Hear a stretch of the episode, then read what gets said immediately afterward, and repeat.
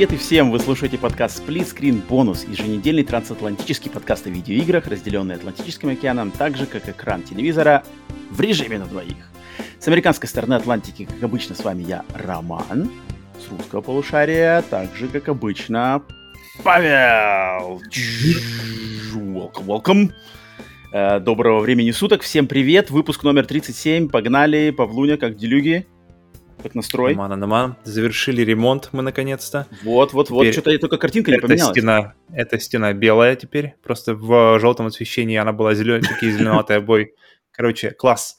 Но эта стена, она больше фоновая, но вот эта стена вторая, которую, которую вы никто не видите, а, ага. она теперь черная, и, и на ней висит...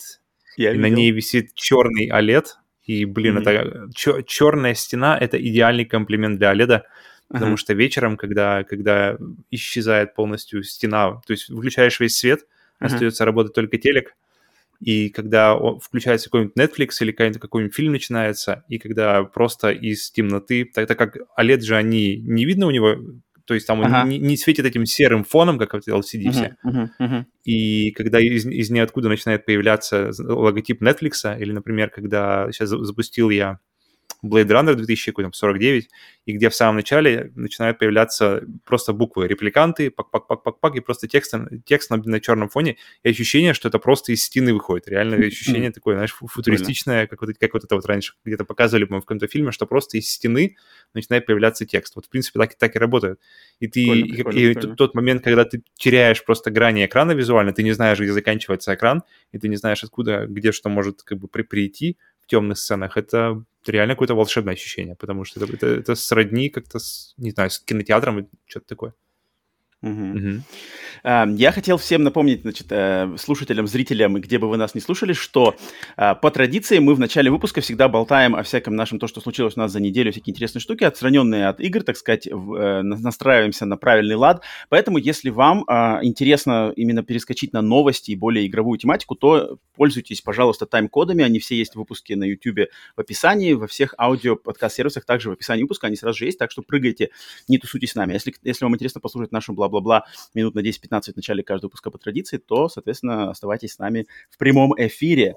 Но а, насчет... Ну, вот я думал, я думал, сегодня мы начнем записываться, на самом деле, что у тебя там сзади вообще поменяется все, как будет сильно белое, а сегодня прям такое желтое, как будто ничего не поменялось, на самом деле, вот, вот именно в кадре. Не, я минут 10-15 ты говоришь, да, поболтаем? Какой-то я вижу оптимист что у нас здесь 15 минут. Короче, в завершении темы, что если у вас есть OLED и есть э, желание покрасить стену, то черная стена это прямо, прямо идеальное продолжение телевизора будет. Очень рекомендую. Ну, я, я на самом деле, у тебя все, вся, вся неделя под эгидой ремонта и полностью все высосало все силы. Ну, у нас ремонт. И, также мы смотрели Sex Education. По, по мне, самый, один из самых вообще крутых сериалов на Netflix mm-hmm. у которого сейчас вышел третий сезон, и прямо отличные персонажи, отличные мотивации. Э, сериал о подростках в школе. Если, если понятно из названия, что что-то связано с образованием, как называется, половое воспитание, или как, как, как, как у нас на русском это половое называется? Воспитание, вроде, половое воспитание. Половое воспитание. Вот, вот. И, в общем, э, классный сериал. Очень рекомендую посмотрите, если, если и нравится. Как, э, первый, второй, третий сезоны все по нарастающей или просто планка качества одинаковая? Все как-то хорошо держит. Все, все, все прямо постоянно держится, постоянно ничего не падает. Сейчас третий сезон, и прямо все хорошо-хорошо. Смотрим okay. прямо с, с удовольствием. Круто, и последнее у меня, что, что было, что вышла Кена, и я а, в какой-то да. век взял, взял игру на старте, я запускаю, смотрю, я, я думаю, так, подождите, сейчас опять, наверное, будет там 4, 4, 500, 5, запускаю ага. 2 800, я такой, эм, норм. Я понял, что проблема это оказывается просто в деньгах везде, поэтому, потому что 5500 это что-то цена какая-то вообще в космоса выходит. 5500 э, прожиточный минимум в России две игры получается. А, поэтому как бы... А, а 2800... Ну, ну все упирается, в, можно уже задуматься. В, в собственные заработки, естественно. То есть что ты можешь себе позволить? Не, конечно, ну тут как бы в России, в принципе, в России, ну и в реалиях, в российских реалиях 5500 это как бы очень много. 5500 это прямо, это большие деньги. Ну, как я говорю, ну, прожиточный минимум. Баксов, это, 70 баксов это, не это две игры. Америки. Mm. Ну, тут, ну, тут нет, ну, каждый, каждый решает по своим возможностям. Это, это в любом случае. Тут как бы это, так как это не необходимость, не жизненная необходимость, это развлечение, поэтому тут, тут уже как бы хочешь развлекаться, люби деньги, как любишь развлекаться, люби денежки платить, так называется, да? А, ну ты не, Сам... не начинал Кену-то, нет? Не-не-не, пока еще, пока еще. Только, блин, только мне кажется, тебе на, на стримы, люди, блин, свежая игра, люди ждут стримов, мне кажется, на стримы. Точно нет. Сто процентов нет. А что-то, а что? Не, я, я, не, не, я хочу ее пройти один, я хочу ее пройти, скорее всего, даже с женой, потому что она хочет посмотреть, как, как это все там визуально выглядит. С женой на Поэтому стримах? Кену, Кену, Кена у нас остается на э, прохождение вдвоем. Но стримы продолжатся, я, скорее всего, думом, чем еще, и потом уже будем думать дальше. Блин, ну ты, не знаю, сделал бы стрим какой-нибудь, знаешь, просто, там, не знаю, час с Кеной. Mm-hmm. Пока игра-то как бы в, так сказать, в может, этом, когда в прицеле, я, может, когда я пройду. В прицеле социума. Если mm-hmm. какой-нибудь запустить интересный вариант. Хм, ну вот, блин, народ, вот, вот ответ. Все спрашивают, когда Павел будет стримить. Павел дал ответ, что ничего не будет стримить. То, что, в принципе, все, наверное, всем интересно в данный момент. Ты вот так вот услышал, да, получается? Ничего не будет. Нет, Роман, вы услышали это здесь. Роман услышит только то, что слышит Роман. Ну, в принципе, я и сам стримил, стримил, прошлой ночью стримил Super Liminal, игра, которая и давнишняя, и особо ее никто не знает, поэтому тут... Э, а, естественно, что, как бы, к чему душа лежит, стримите. Это, это, это, это явно правильный подход. Но, блин, я думал, mm-hmm. ты, ты сорвешься на Кену-то. Ну ладно. Это, а слушай, я хотел, я, я притащил сегодня на, у нас на выпуск немножко поделиться мнением о фильмах, но я подумал, наверное, блин, наверное, ты не посмотрел фильм э, Malignant, Злое. М-м, не-не-не, у меня, он, у меня он все загружен, у меня он куплен.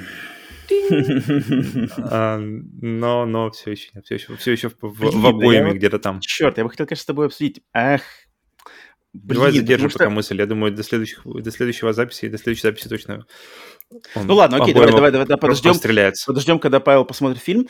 Тогда, значит, я хотел, знаешь, что, кстати, вот когда я, я шел, слушай, вот я сегодня, когда перед записью, а, тебя, хотел спросить, у тебя есть такая тема, что ты, я вот не знаю, так как ты особо не офисный работник по, по, это, по жизни, вот есть у тебя такая штука когда-нибудь в жизни, замечал, что когда утром в будний день, когда, то есть тебе надо, например, на работу там к 9, mm-hmm. то, например, проснуться заранее, чтобы выкроить время, например, ну, не знаю, полчаса или час на завтрак, но завтрак не дома, а где-нибудь на пути на работу. То есть по пути на работу mm-hmm. зайти в какой-нибудь Макдональдс и сесть, и вот насладиться именно завтраком, там каким-то прочтением новостей, либо какой-нибудь там, э, соци- соци- социальных этих сетей, либо, может, книжку почитать. Вот именно такой, короче, маленький кармашек, который, как, знаешь, спокойствие перед рабочим днем. У тебя такого нет? Mm-hmm. Вот такого... Э, мне одному знаю, скучно идти мне, мне будет. Мне одному. Я, я обычно, если бы... Если собираться на что-то такое, то мне с женой интереснее сходить.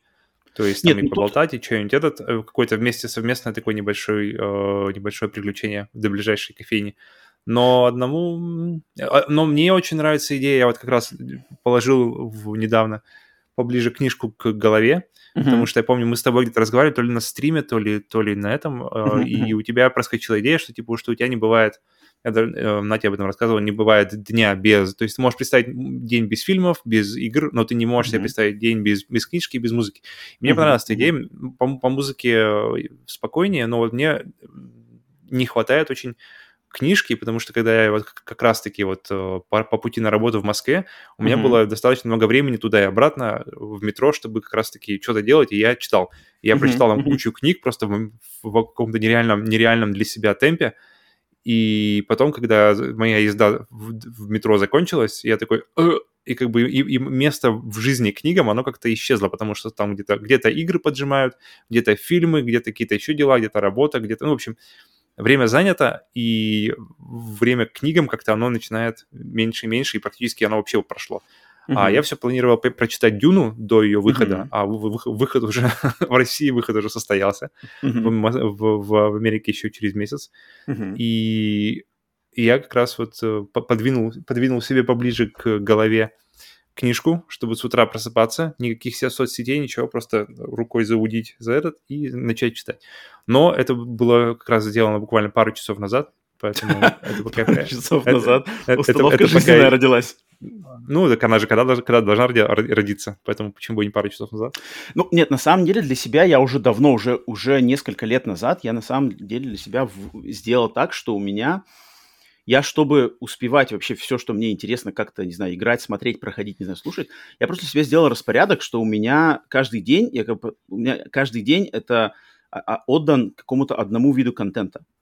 То есть, э, грубо говоря, понедельник у меня всегда только фильмы или сериалы, вторник всегда только игры, среда только чтение, затем э, четверг, mm-hmm. подожди, четверг, пятница, суббота то же самое все, а в э, воскресенье как бы к чему душа лежит по мере возможностей. То есть я, mm-hmm. я, то есть по понедельникам я не играю в игры, я читать-то я по-любому читаю, то есть я книжку чтения я вообще пытаюсь куда-то в интегрировать вообще в любой. То есть если я там ем и, один, да, например, то я буду читать параллельно. Если я куда-то там где-то кто что-то жду, куда-то еду, там, не знаю, где-то это, я буду читать. Поэтому чтение у меня есть в каждом дне, хоть сколько, хотя бы там одну страничку я куда-то где-то как найду перед сном, как, mm-hmm. ну, как, как минимум перед сном я точно почитаю, потому что это вообще лучше. А мне больше нравится я... идея... Подожди, а утром ты читаешь? Мне больше нравится идея читать с утра, чем, чем на ночь. Не, утром у меня какие-то свои прямо... У меня своя ритмика, то есть встать, там, сполоснуться, а, душик, а потом мне вот, вот то, что с чего я начал эту сегодня тему, что мне очень нравится вот этот, особенно перед работой, перед тем, то есть ты знаешь, что через сколько-то там часов тебе предстоит работать. Например, там нам, mm-hmm. у меня моя работа, либо нам подкаст записывать. Я люблю в это mm-hmm. время интегрировать вот именно одному где-то насладиться в спокойствии завтраком. Я люблю очень, на самом деле, э, выехать. То есть, например, вот сегодня перед записью, да, мы записываемся у нас, у меня пол одиннадцатого утра. Я сегодня проснулся в пол восьмого, проснулся, быстро проснулся и съездил тут до ближайшей забегаловки под названием Waffle House.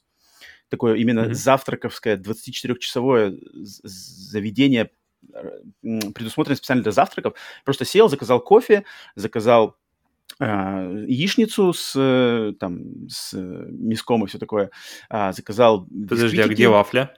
Где вафля, ну, если да, да, да, название, ну, я, я не, просто не очень любитель вафель, потому что вафли, я не знаю, вот кто знает, да, название заведения Waffle House, типа вафельный домик, но вафель, вафли, это, это не те вафли, которые в России традиционно имеются, вот эти э, сладкие вафли, как они называются, ротфронт, это вот не то.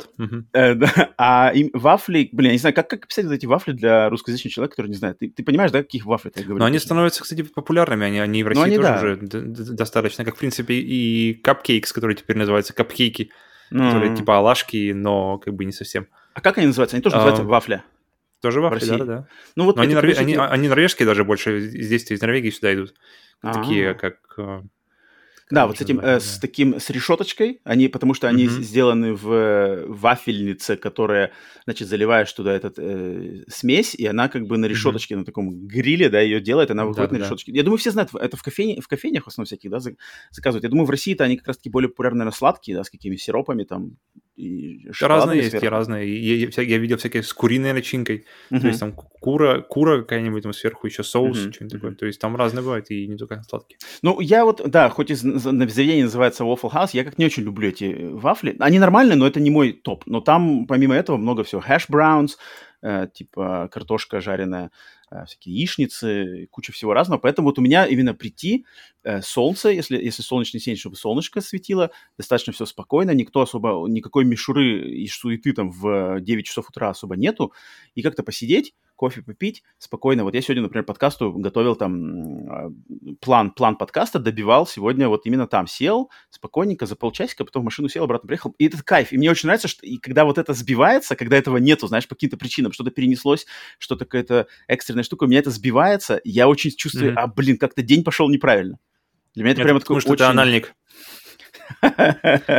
Ну, ну блин. Это, это, это, это, как называется, giveaway анальника, что если что, если пошло, пошло не по, не по этому, не по, не по алгоритму, то, то это плохо. Но тут даже не то, что плохо, просто как-то не так кайфово, то есть какой-то ритм, Я понимаю, да, сбита. потому что у меня так же. Ритмика сбита, и, и кайф, ну, как не так ловится. А вот когда все прямо вот как по маслу равномеренно, класс, класс. Ты как бы смакуешь mm-hmm. каждый момент, и так сам себя настраиваешь, все сделал. Поэтому, ну, у тебя такого нету, ты такой не, не, не, не, вот именно с завтраком. Да, если одному, мне как-то скучно идти просто. Я лучше дома, дома с женой покушаем, а потом я уже куда-нибудь двину. Угу. Угу. Окей. Ну, я думаю, да, это, мне кажется, как не очень... Хотя, может, в больших городах в России тоже уже такая тема, наверное, при, при, при, привилась, что люди перед работой забегают в какие-нибудь Макдональдсы и затариваются mm-hmm. завтраком. Я думаю, нормально уже. Окей, окей.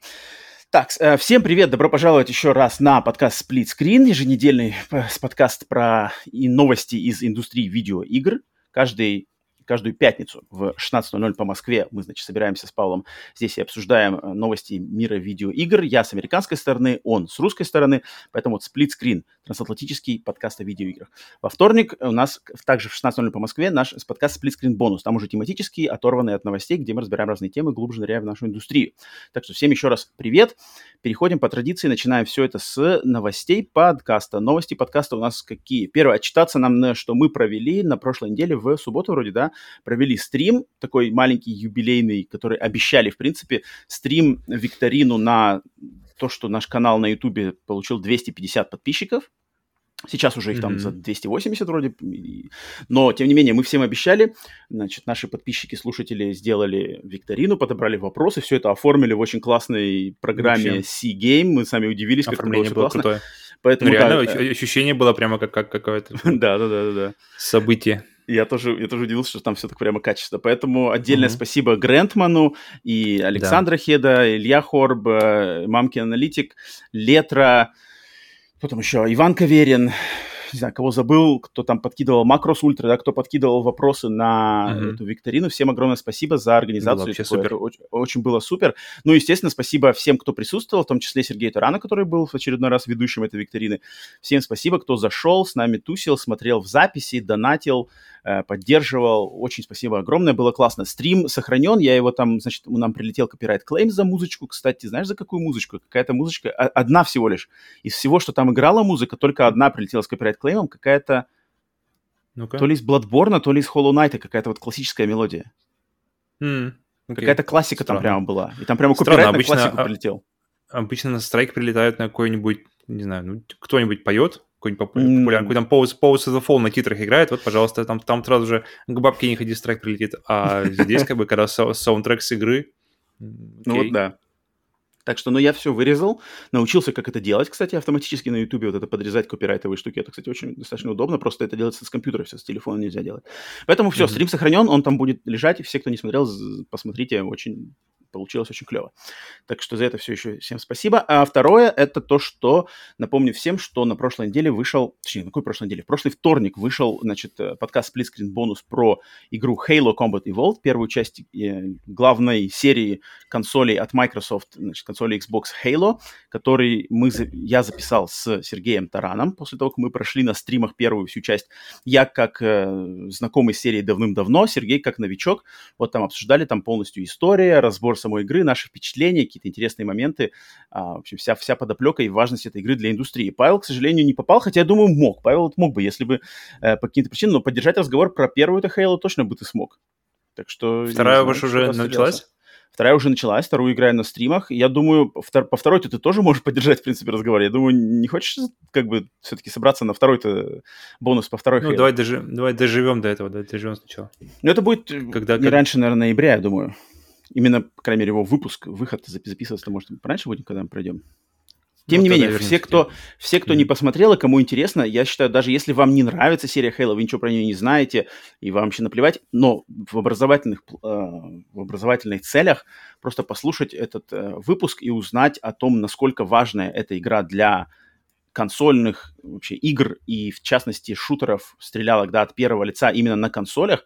Просто нету такой игры, которая столько бы сделала для этого жанра на, именно на консолях, как Halo 1. Поэтому узнать такое просто для общего образования очень важно.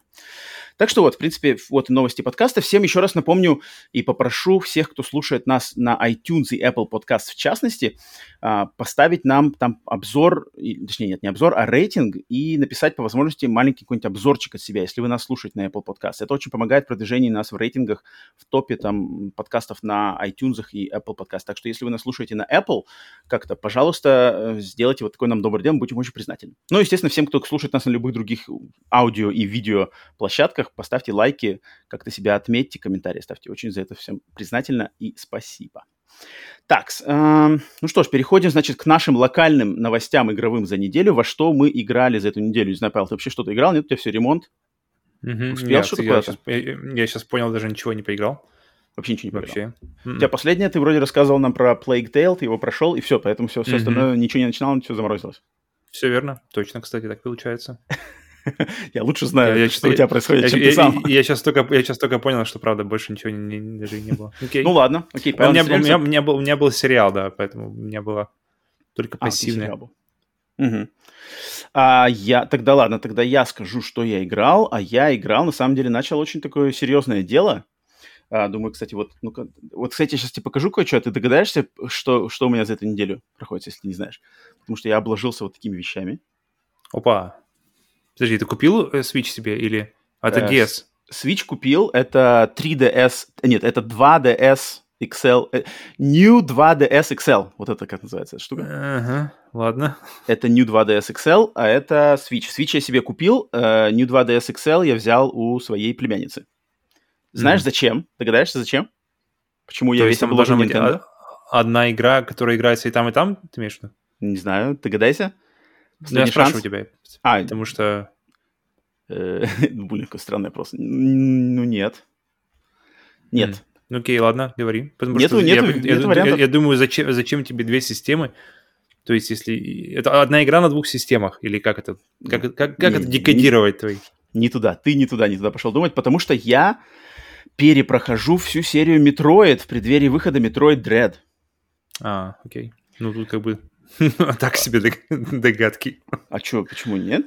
Не, не Ну, разве не логично? Потому что, потому что я, значит, в планах это, знаешь, в серии Metroid, в основной серии Metroid на данный момент 4 игры, Metroid Dread это пятая часть.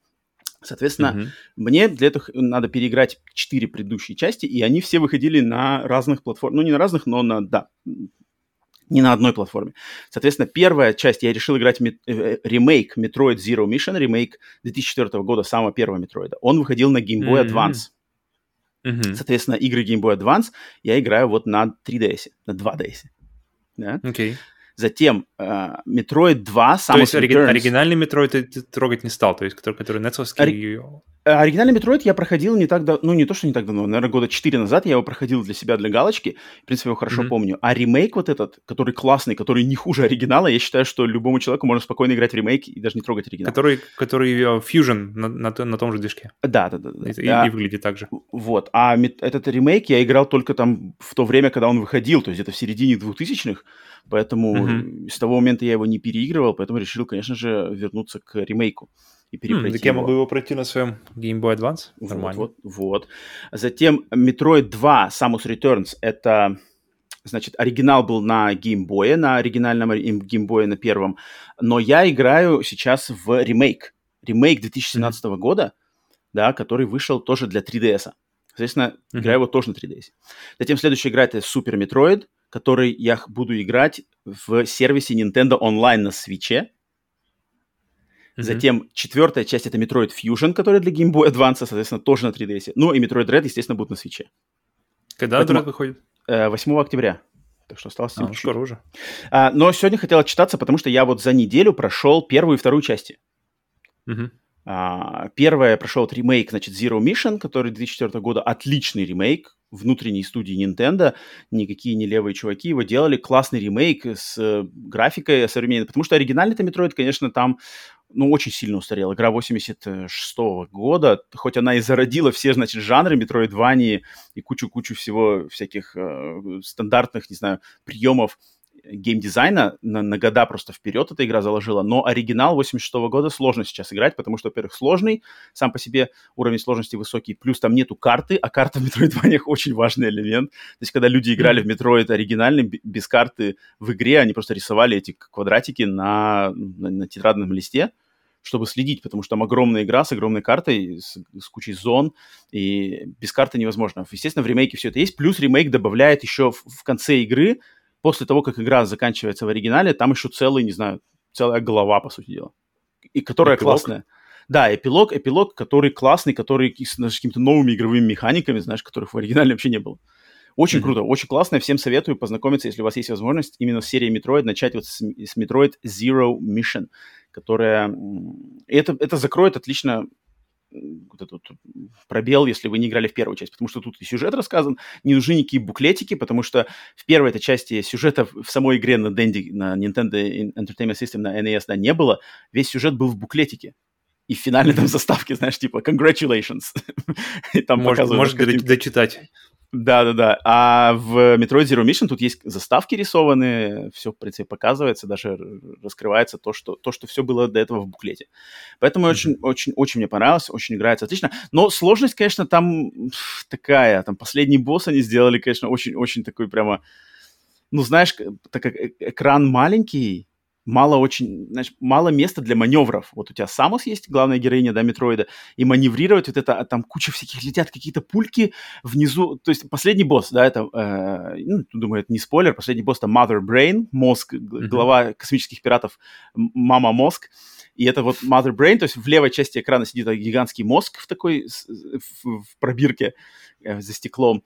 И, значит, у тебя комната маленькая, два, два квадратика висят в воздухе, внизу лава, Сверху mm-hmm. висят пушки, которые стреляют постоянно маленькими пульками, а из стен с боков еще влетают, блин, огненные кольца и тебе можно стоять только на двух Классика. квадратиках в воздухе. Ну, там просто жесть. Это я как бы сидел там просто... А, а, вообще тут невозможно уследить. Еще Самус, главная героиня, так управляется не очень отзывчиво, знаешь, по сравнению с современной игрой. Он что-то там а, зацепляется, mm-hmm. упал в лаву, там что-то... А, а, эх, FPS как-то... Не то, что FPS просели, но, знаешь, такое ощущение, что FPS просели, хотя они не проседают, просто mm-hmm. управление такое замедленное. Поэтому, конечно, в этом плане, да, но сама игра по атмосферике классная.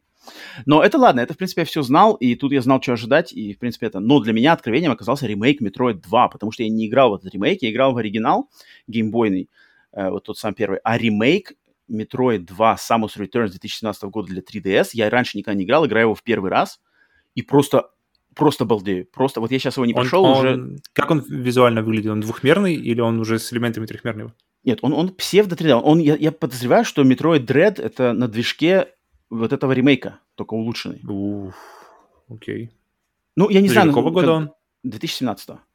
Mm, ну, то есть, вот выглядит, как бы выглядит этот ремейк, точнее, Metroid Dread выглядит так же, как этот ремейк, но если доработанная, не знаю, версия графические mm-hmm. игры вот этой. Но okay. самое это забавное, что я вот узнал, я про это даже не знал, что оказывается, оказывается, знаешь, кто делал Metroid 2 ремейк, вот этот Metroid 2 ремейк, и кто делает Metroid Dread, знаешь? Mm-mm. Вообще не знаешь. Делает его фирма Mercury Steam. Опа, я что-то о них вообще уже забыл думать. Вот, я думал, я вот, думал, они умерли. Вот, а они нифига не умерли, при, при, приколи. То есть та, та контора, которая сделала, значит, Lords of Shadow, да, с Кадзимой вместе сделали офигенскую Lords of Shadow, а затем сдулись на Lords of Shadow 2 и... А потом Кадзима ушел, и они сдулись. Посмотри, проследи за мои мысли. Они, на самом деле, они сделали э, Lords of Shadow, схватили отличной критики, отличных продаж, отличной репутации. Кадзима ушел, и ребята стали делать сами, во-первых, вот этот дву- э, двухмерную на 3DS, uh, э, Mirror of Fate, да, и вторую mm-hmm. часть Lords of Shadow. И сами они что-то не совладали, перемудрили там, не знаю, где-то не дотянули, где-то перемудрили, где-то, короче, не дали не то, провалились, репутация просела, продажи просели, и вроде, да, вот как ты сказал, мы все забыли про них, кто они такие. А оказалось просто, что этим ребятам нужна, нужно руководство. И их взяло под свое крыло Nintendo, и Nintendo mm-hmm. им их запрягло делать ремейк Metroid 2, вот этот для 3DS, под руководством главы серии Metroid. Mm-hmm. И они сделали офигенский ремейк. И на продажах и критике втор- вот этого ремейка Nintendo им поручила делать Metroid Dread. Соответственно, Metroid Dread они тоже делают также под руководством э, главы серии Metroid. Короче, ребята талантливые, только им нужно видение, да, чтобы да, кто-то, да, кто-то да, их направлял. Да, да, да, да, вот. Я очень, кстати, за них как-то рад, что на самом деле ребята-то талантливые, потому что Lords of Shadow классный, вот Metroid 2 ремейк этот доказал м- подход. Я как-то так рад, что вот Mercury Steam для меня снова возникли и, и в отличном... Значит, неожиданно даже. Вообще. Ну, то есть это все, это все было известно, просто как-то это было не на виду. Потому что, в принципе, наверное, ремейк Metroid 2 в 2017 году для 3DS это такая не самая хайповая тема, да? А кто делает Dread? Они же делают Dread. Угу.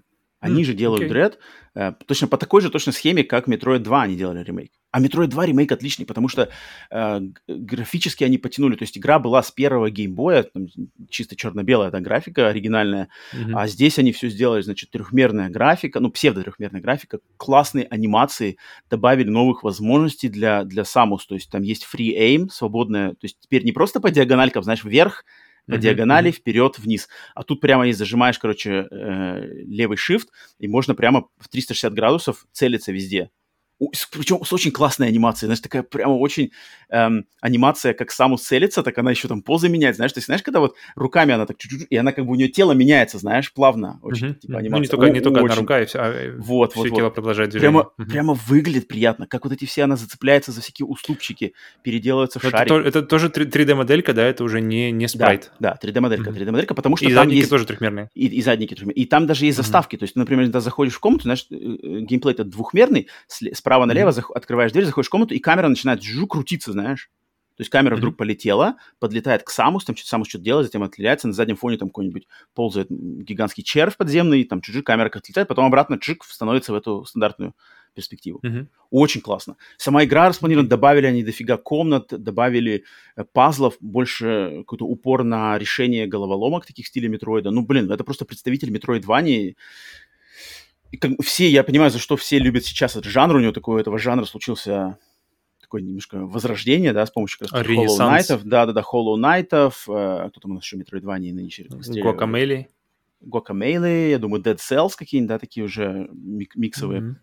Но все это сейчас вышло из новых. Точно, точно. Э, но все это зародилось именно в серии Metroid, и вот эти игры, они нисколько не устарели. Ну, не, точнее, нет, оригинал-то, конечно, устарели. В оригинал сейчас сложно будет играть а, современным игрокам. А вот эти вот ремейки, причем они классные ремейки, тут как бы ну, со знанием дела сделаны, с душой, с подходом, mm-hmm. ничего не поломано, оригинально добавлено все в тему. А потом следующие игры, вот Super Metroid, который я буду играть дальше, а, он уже, там уже все нормально, это игра Super Nintendo, там уже нету проблем никаких там можно сейчас ее спокойно играть. Fusion дальше тем более. Поэтому вот, блин, очень-очень прямо с удовольствием играю, вот э, перепрохожу, значит, серию Metroid, готовлюсь к Dread у и ух-ух-ух. Поэтому вот у меня все будет под эгидой Metroid. У тебя скоро уже, скоро же доставят тебе. Прямо ну, скоро надо, надо проходить. Э, э, благо, что эти игры не, не длинные, кстати. Вот, вот ремейк второй части, он длинный. То есть там, mm-hmm. ну, я уже наиграл, я уже не знаю, сколько, э, сколько дней ты за него наиграл. Наверное, четвертый день в него играю, пока не прошел. Потому что Metroid Zero Mission, ремейк первый, я прошел за день просто. Сел, ну, я как бы знаю, там, там особо. Там так все играется классно, уже за день просто прошел. За, наверное, mm-hmm. часа, часа 4-5. Просто за, за два присеста. А второй уже так не потянешь. А Супер Metroid и Metroid Fusion, они тоже короткие. Их тоже можно пройти за один-два дня сознанием дела. Поэтому это все очень, на самом деле, очень... Э, не то, что, знаешь, там перепройти какую-нибудь там Dark Souls всю серию перед выходом э, Elden Ring. Одна, одна Dark Souls будет длиннее, чем все... Чем все метроиды вместе взятые. Вот-вот-вот. И да, и поэтому... Поэтому здесь очень как-то я кайфую. И, и знаешь, это очень классное ощущение, что я, я понимаю, что до 8 октября я точно сейчас это все расщелкаю, как нифиг делать и словлю кайф. Очень классно. Так что, блин, Metroid, всем, кто не знаком с этой серией, у кого есть возможность, там, не знаю, Switch, какие-то эмуляторы, потому что все игры легко эмулируются, а, очень советую с ней познакомиться и понять вообще, что это такое, почему, блин, это главный релиз, э, главный анонс E3 этого года, и, наверное, один из главных релизов 2021 года, это точно, причем такой на, безрыбный 2021 год, это, это стопудово, блин, один из главных релизов, игра, которая там анонсирована 20 лет назад, и ее, ее делают, и она выйдет жесть. Угу. Так что вот, а, все, в принципе. Что бы ты ну, предпочел, Dread или Metroid Prime 4? Mm. Если бы сейчас тебе подкатили на выбор одно. Ну, ну, и... Metroid Prime 4 все-таки, наверное, конечно. Потому что, да, серия Metroid Prime, если кто не знает, это другое ответвление, значит, сериала Metroid от первого лица. Там костяк геймплея, не геймплея, а как костяк геймдизайна такой же точно расследование, но это игра полностью от первого лица, сделанная студией Retro Studios, американской студии, в отличие от японских студий, хотя, блин, Mercury Steam испанцы теперь тоже уже не сказать, что это японская прямо серия, но тем не менее. Но нет, если бы вот выбирать именно Dread и э, четвертый, то, конечно, Metroid Prime, да, 4, то я бы выбрал на Metroid Prime, потому что Prime-то там серия вообще просто сумасшедшая. А как-то э, двухмерные-то Metroid у меня постоянно уже, уже в них какая-то стояла точка, знаешь, что они никогда не вернутся, может, кроме как ремейков. А тут такой, типа, пятая mm-hmm. часть. Пятая часть закончит всю эту серию. Там как бы есть же сюжет сквозной такой. Ну, блин, на самом okay. деле классно, классно. А, а что Metroid Prime 4, что Metroid 5 Prime по разным причинам но одновременно и по одинаковым причинам. в принципе, я очень всему этому рад. Вообще классно. Молодцы, Nintendo завезли. Сделали, сделали год, по дела. Так, окей, все. Все, вот во что мы играли неделю, во что я играл неделю, Павел ничего не играл, да, получается. А, переходим к новостям, значит, недели глобальным игровым, что в мире творилось. Новостей у нас сегодня вроде 7, 7 или 8, что такое. Погнали. А, всем привет, кто перескакивает по тайм-кодам. Новость недели. Как и обещал нам лично глава PlayStation Джим Райан, Sony начинает выводить свои игры на мобильный рынок. Первой мобильной игрой под брендом PlayStation будет Wipeout Rush, спин знаменитой гоночной серии. Интересным моментом же является то, что игра, разрабатываемая американской студией Rogue Games, является симулятором менеджера гоночной команды, а не лично пилота футуристического гоночного корабля, как это было во всех частях этой серии. По словам главы Rogue Games Мэтта Касамасины, цитата, «Если я хочу крутых, быстрых гонок, то я сяду играть за консоль, подключенную к телевизору. Мы же хотим предоставить новое видение Wipeout, разработанное специально для мобильных устройств». Конец цитаты. Игра ожидается в начале 2022 года. Если я хочу кру- крутых быстрых гонок, то я сяду за VR. Вот так вот нужно было сказать ему. Потому И что Wipeout... заблюю квартиру. А хотя нет, не, Wipeout, Wipeout в VR хороший, VR. Wipeout, пожалуй, одна из самых крутых гонок именно в VR. Да, и там согласен. можно выбирать, там можно выбирать, насколько это открыто. То есть можно кабину, согласен, чтобы да, она да. была... То есть совсем, чтобы это небольшое окно было, чтобы тебя совсем не укачивало. И вплоть до полного открытия. И, короче, крутая версия. Если есть PlayStation VR и есть желание каких-то футуристичных гонок, то Wipeout какой там из них на VR. А, Супер крутой вариант. Ну смотри, вот это значит у нас это первый, первый звоночек от того, о чем говорил Джим Райан в начале этого года, когда у них там были, помнишь, мы разбирали то ли в июне, то ли в мае э, документ, знаешь, где было написан план PlayStation на будущее. Там что типа продвижение на рынке типа Китая, России, Индии, затем mm-hmm. PlayStation Studios для создания телесериалов. И вот там был пунктик как раз-таки мобильные игры, которые... До этого же ничего не было мобильного от PlayStation. Это первая игра, которая именно на телефоны от PlayStation официально под брендингом PlayStation причем по IP, которая внутренняя. Такого раньше причем не было. Пару лет, пару лет назад можно было бы сказать, что, вернее, если бы ну, завелся бы спор, кто быстрее выйдет на, на мобильный рынок, PlayStation или Nintendo, по-любому mm-hmm. бы все фишки поставились бы на PlayStation, а по факту Nintendo вышел с да, Mario, вышли... с, с, с всякими много другими всех. играми. У них много, да. Да, да. Ну, вот этот Mario Run у них первый был, по-моему, который прямо такой коллаборации, и что, и что все, О, окей. Mario Run, и у них э, был Animal Crossing, э, Fire Emblem, они там достаточно... Покемоны, кстати, тоже пошли туда же с, с этим, с, с поиском покемонов через mm-hmm. Камеру, как он назывался. Pokemon Go, Pokemon Go, который, кстати, сейчас очень популярный. Mm-hmm. Но mm-hmm. вот смотрим, да, то есть PlayStation делает шашки. Во-первых, выбрали серию Wipeout, которая на консолях, по сути дела, мертвая, потому что закрыли студию Ливерпуль, Sony, которая традиционно разрабатывала все игры Wipeout. Она, эта студия закрыта. Сейчас она переросла, значит, Fire Sprite, ну, там, как бы своим путем. То есть, по сути дела, студия, которая делала Wipeout, и традиционно ее не существует. Серии Wipeout новых игр не выходила уже давным-давным-давно. Вот этот Omega Collection, который сборник на PlayStation 4, это просто сборник старых игр с PlayStation 3 mm-hmm. и с Vita. Соответственно, серия в, в той форме, какой все знают, она мертвая. И тут стартуют, значит, линейку PlayStation мобильных игр с Wipeout, но это не гонки, это, значит, какой-то, э, значит, симулятор менеджера, который, по словам, значит, разработчиков, будет в каком-то комиксовском стиле, анимационном стиле, в отличие от предельно реалистичного стиля оригинальной серии. И надо будет Пока что мы точно не знаем, как это будет выглядеть. По трейлеру вроде как что-то понятно, но, значит, надо будет выбирать пилотов, выбирать корабли. Как тебе такое решение начать, вот, начать, блин, линейку с вайпаута, но не традиционного вайпаута, а какой-то менеджмент, какие-то менюшки?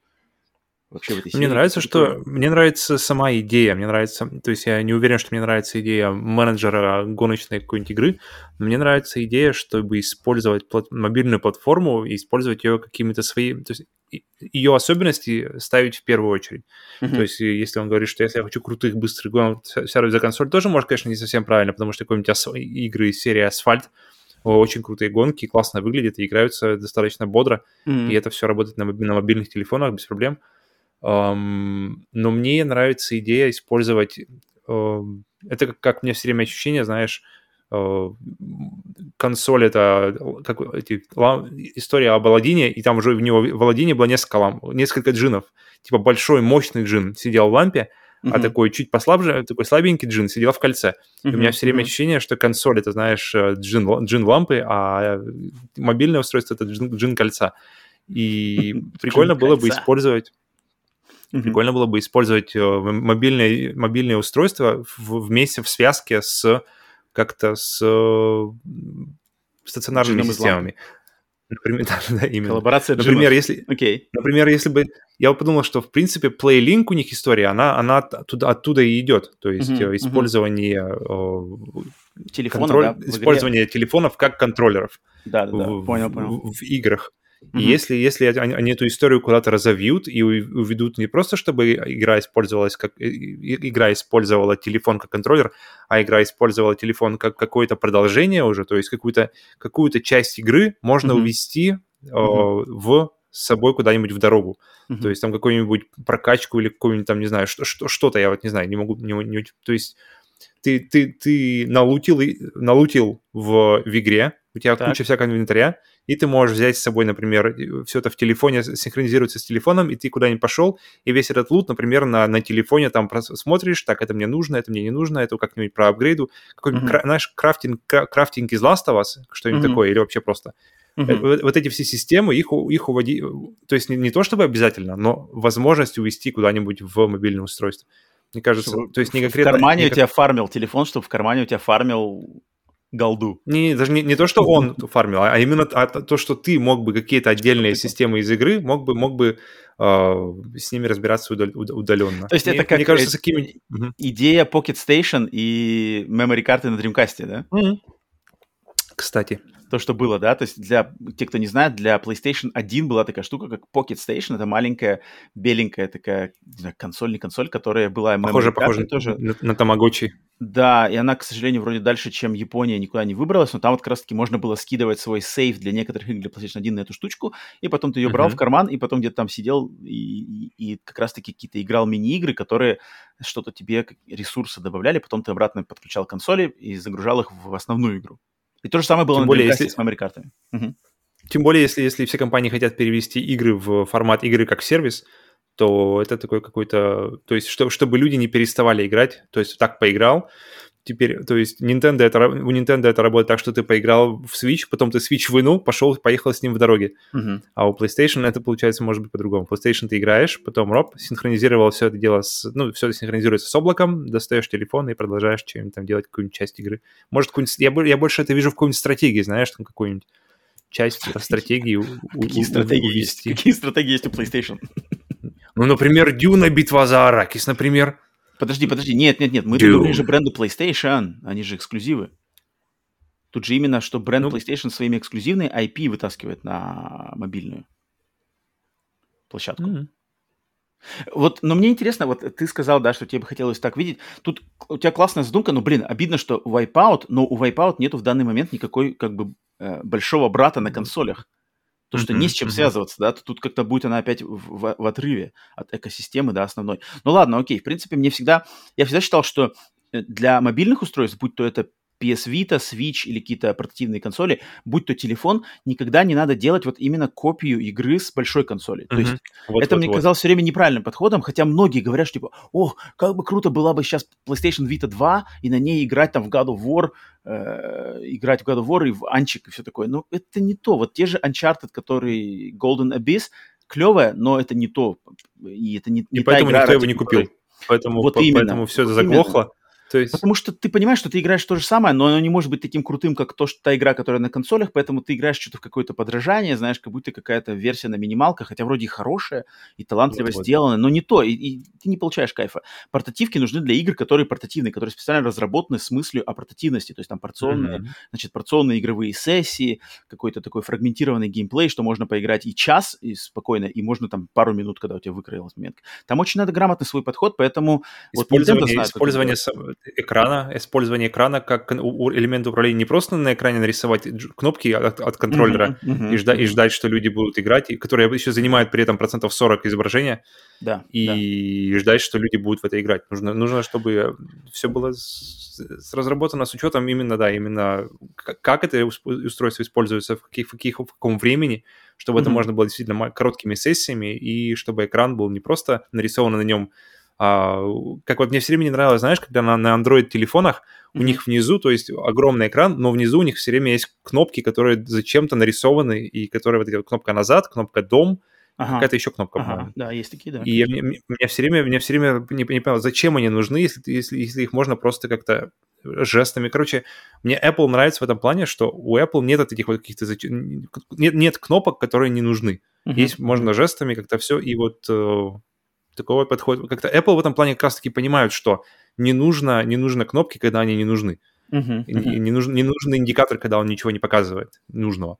И тут, тут то же самое, что не, не нужно рисовать кнопки, которые абсолютно неуместны в, в, в схему управления, которая абсолютно неуместна в этом формате, в этом контексте. Нужно использовать, придумать какую-то другую схему, так же, как и VR. Нужно придумать какую-то другую схему. То есть эти mm-hmm. вещи не, не, пере, не, пере, не переводятся один к одному mm-hmm. э, так просто. Там нужно как-то подумать, нужно как-то напрячься, чтобы понять, как это все использовать. Ну да. Но тут, видишь, еще интересный момент, что игра-то... То есть Райан, Джим Райан в начале года говорил, и они, Sony заявлял о том, что будут двигаться в мобильный рынок. Окей. Вы, выскакивает первый анонс, и этот анонс, он какой-то идет, знаешь, ниже воды, ти, тише, ни, тише воды, ниже травы. Короче, mm-hmm. представь, Плюс-минус. что есть у, у PlayStation есть официальный рупор под названием PlayStation Blog. PlayStation блог, где выскакивают все анонсы, где, блин, Abandoned анонсируют, где любую игру, скидки, всякие акции анонсируют. PlayStation блог про Wipeout Rush написано ноль.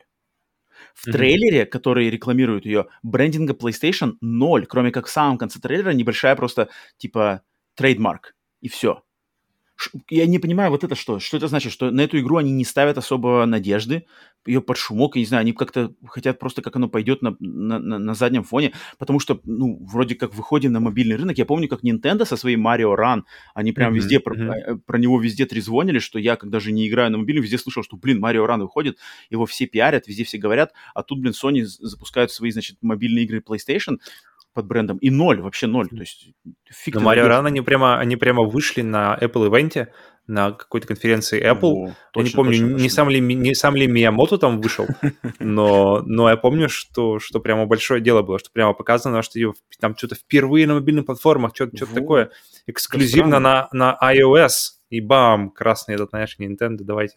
Я... Играем теперь в Марио на телефоне. И все так, о и я не понимаю, да, как бы не, они не уверены в этом, или что, или сама игра не уверена, либо вообще во всей этой инициативе как-то не хотят ее поддерживать полностью всей своей машиной, потому что, мне кажется, это же логично. Вот мы все пользуем сейчас приложение PlayStation да, на телефонах. Вот самое то дело. Включаешь PlayStation, у тебя сразу какой-нибудь splash-экран выскакивает Wipeout, Rush, Coming, Orbital, новые, mm-hmm. новые треки, Underworld. Вот, всем представишь, куча же народу пользуется этим приложением. Почему нету? Я не понимаю. Блин, мне кажется, у, у Sony вообще какая-то в последнее, в последнее время такое ощущение, не что левая да? рука не знает, левая рука не да, знает, что делает правая. Есть такое, есть и... Или просто Джим стал между двумя руками. Непонятно, в общем. Джим стоит и не дает рукам. Дел, делайте, делайте мне массаж руки. Обе и... лучше. Потому что с, с ценами у них, с, с политикой прайсинга, то есть у них есть такое, такое ощущение, что они... Так, они, мы, мы пришли к решению, что мы хотим брать 70 баксов за новые игры. Все mm-hmm. согласны? Все согласны, окей. Так, а как мы будем это делать? Э, а давайте плюс 10 долларов. Подождите, давайте скажем, что бесплатно сначала. Не-не-не, подождите, а можно, можно купить и апгрейдить бесплатно. Не, давайте тогда еще 10 долларов. Так, подождите, ну мы уже обещали. Мы уже обещали, поэтому давайте, короче, с них 10 долларов брать не будем, но со следующих будем. А кстати, и, и, и короче, как-то да, да, да, от, от игры да. смотришь, и вообще, то есть у них, у них желание вроде как 70 баксов, у них, у них такое ощущение, что у всех, знаете, нарисовано, нарисовано большими буквами 70 долларов, и да. они просто думают, как мы, можем, как мы можем эти 70 долларов взять? Подожди, а как можно? Как, э, э, э, как бы так, чтобы нас, как, как бы, чтобы нас не, не обиделись а на них обижаются больше еще. Они сами мудрят. Просто сказать 70 баксов, и поставить всех перед фактом, и больше не говорить об этой, об этой идее, сделать все кроссген игры 60 долларов, все эксклюзивы просто для PlayStation 5 70. Все, и ничего не надо больше думать. Все банально просто. Не знаю, что они перемудрили, запутались все друг друга. Еще и обмануть тут под, под, под шумок всех решили обмануть на Horizon. Вообще, так, что, так, так, так что то, что у них... Если они со своими большими-то, если, если они с флагами, с флагами не знают, как, как рулить, если ну, не знают, как там, то, то какой, как бы, какой там уж Wipeout Rush, мне кажется, Джим Райан о нем даже и не знает. Джим Райан, там кто там у них уже выпускает какие-нибудь интерны, да? Как это, на практиканты, практиканты просто нажимают на кнопку, выкладываем. А, слушай, а тебе что-то говорит такое имя, как Мэтт Касамасина? Он, Подожди. Как зовут актера, который играл э, Скорпиона в, человек, в, в первом Mortal Kombat? Mortal Kombat? Блин. Его, его звали Крис Касамаса, вот так его звали. А, Крис Касамаса и Мэтт Касамаса. Я так и думал, что тебе это напомнит. А больше ничего не знаешь про этого человека? Не-не-не. На самом деле Мэтт Касамасина — это очень легендарная личность в американской игровой индустрии, потому что это э, человек, который стоял у истоков становления IGN, и он на протяжении там 20 лет работал именно в отделе, как бы глава по Nintendo в IGN. То есть он один из основателей. IGN. Причем, знаешь, он из именно из, из фанатских кругов. То есть у него был в, в середине 90-х сайт, когда выходил Nintendo 64, он лично просто, как еще будучи студентом, сделал сайт uh, www.n64.com. И просто на заслугах этого сайта IGN и Пэр Шнайдер, который главный основатель IGN, взял его, вот mm-hmm. именно, что, вау, ты круто делаешь фанатский сайт, давай ты будешь на нашем новом сайте, э, значит, руководителем всего по Nintendo. Мэтт Касамасину mm-hmm. ушел, затем сайт N64 у него официально перекупила Nintendo, теперь n64.com официально перескакивает на nintendo.com. То есть Nintendo выкупила у него домен, и этот человек очень-очень-очень mm-hmm. важный для именно вот игровой журналистики американской, в частности, ну и англоязычной вообще. Он вел, значит, руководил все за Nintendo в IGN, затем он ушел. После того, как он ушел с, из IGN, он организовал вот эту студию Rogue Games по созданию игр, начал там писать книжки, что такое. В общем, на самом деле личность легендарная в, в игровой журналистике англоязычной. Поэтому, в принципе, к нему есть и к нему есть залог доверия, то есть он особо не лажал, он всегда людям доставлял то, что он обещал. Так как он стоит во главе студии, которая разрабатывает, тут, в принципе, вроде как бы люди-то и сознанием дела должны заходить. Старожила индустрии, в принципе, все знает, что народ должен ждать. Черт его знает. Блин, интересно, на самом деле, посмотреть, какая-то странная ситуация. Вроде тут и, и, и за, и против есть, но ну, Но на самом деле интересно дождаться mm-hmm. уже выхода непосредственно, посмотреть, что она вообще из себя будет представлять, что за игра, как, как на нее среагируют люди, mm-hmm. Фан... захотят ли Fallout, фу, Fallout, говорю, Wipeout, любители Fallout, бля, ёп, Wipeout. любители Wipeout. Uh, ну, кстати, mm-hmm. эта игра, мне кажется, больше для любителей Fallout как раз-таки. И захотят ли любители ну, Wipeout ну, поиграть в, в, в менеджер, блин, которая максимально просто отдалена от, от, от гоночной игры? Мне кажется, что может быть дальше от гоночной игры, чем какая-нибудь экономическая стратегия? Вот, вот, вот. Поэтому... Но мне интересно, сколько будет цена, насколько будет все это обвешено микротранзакциями.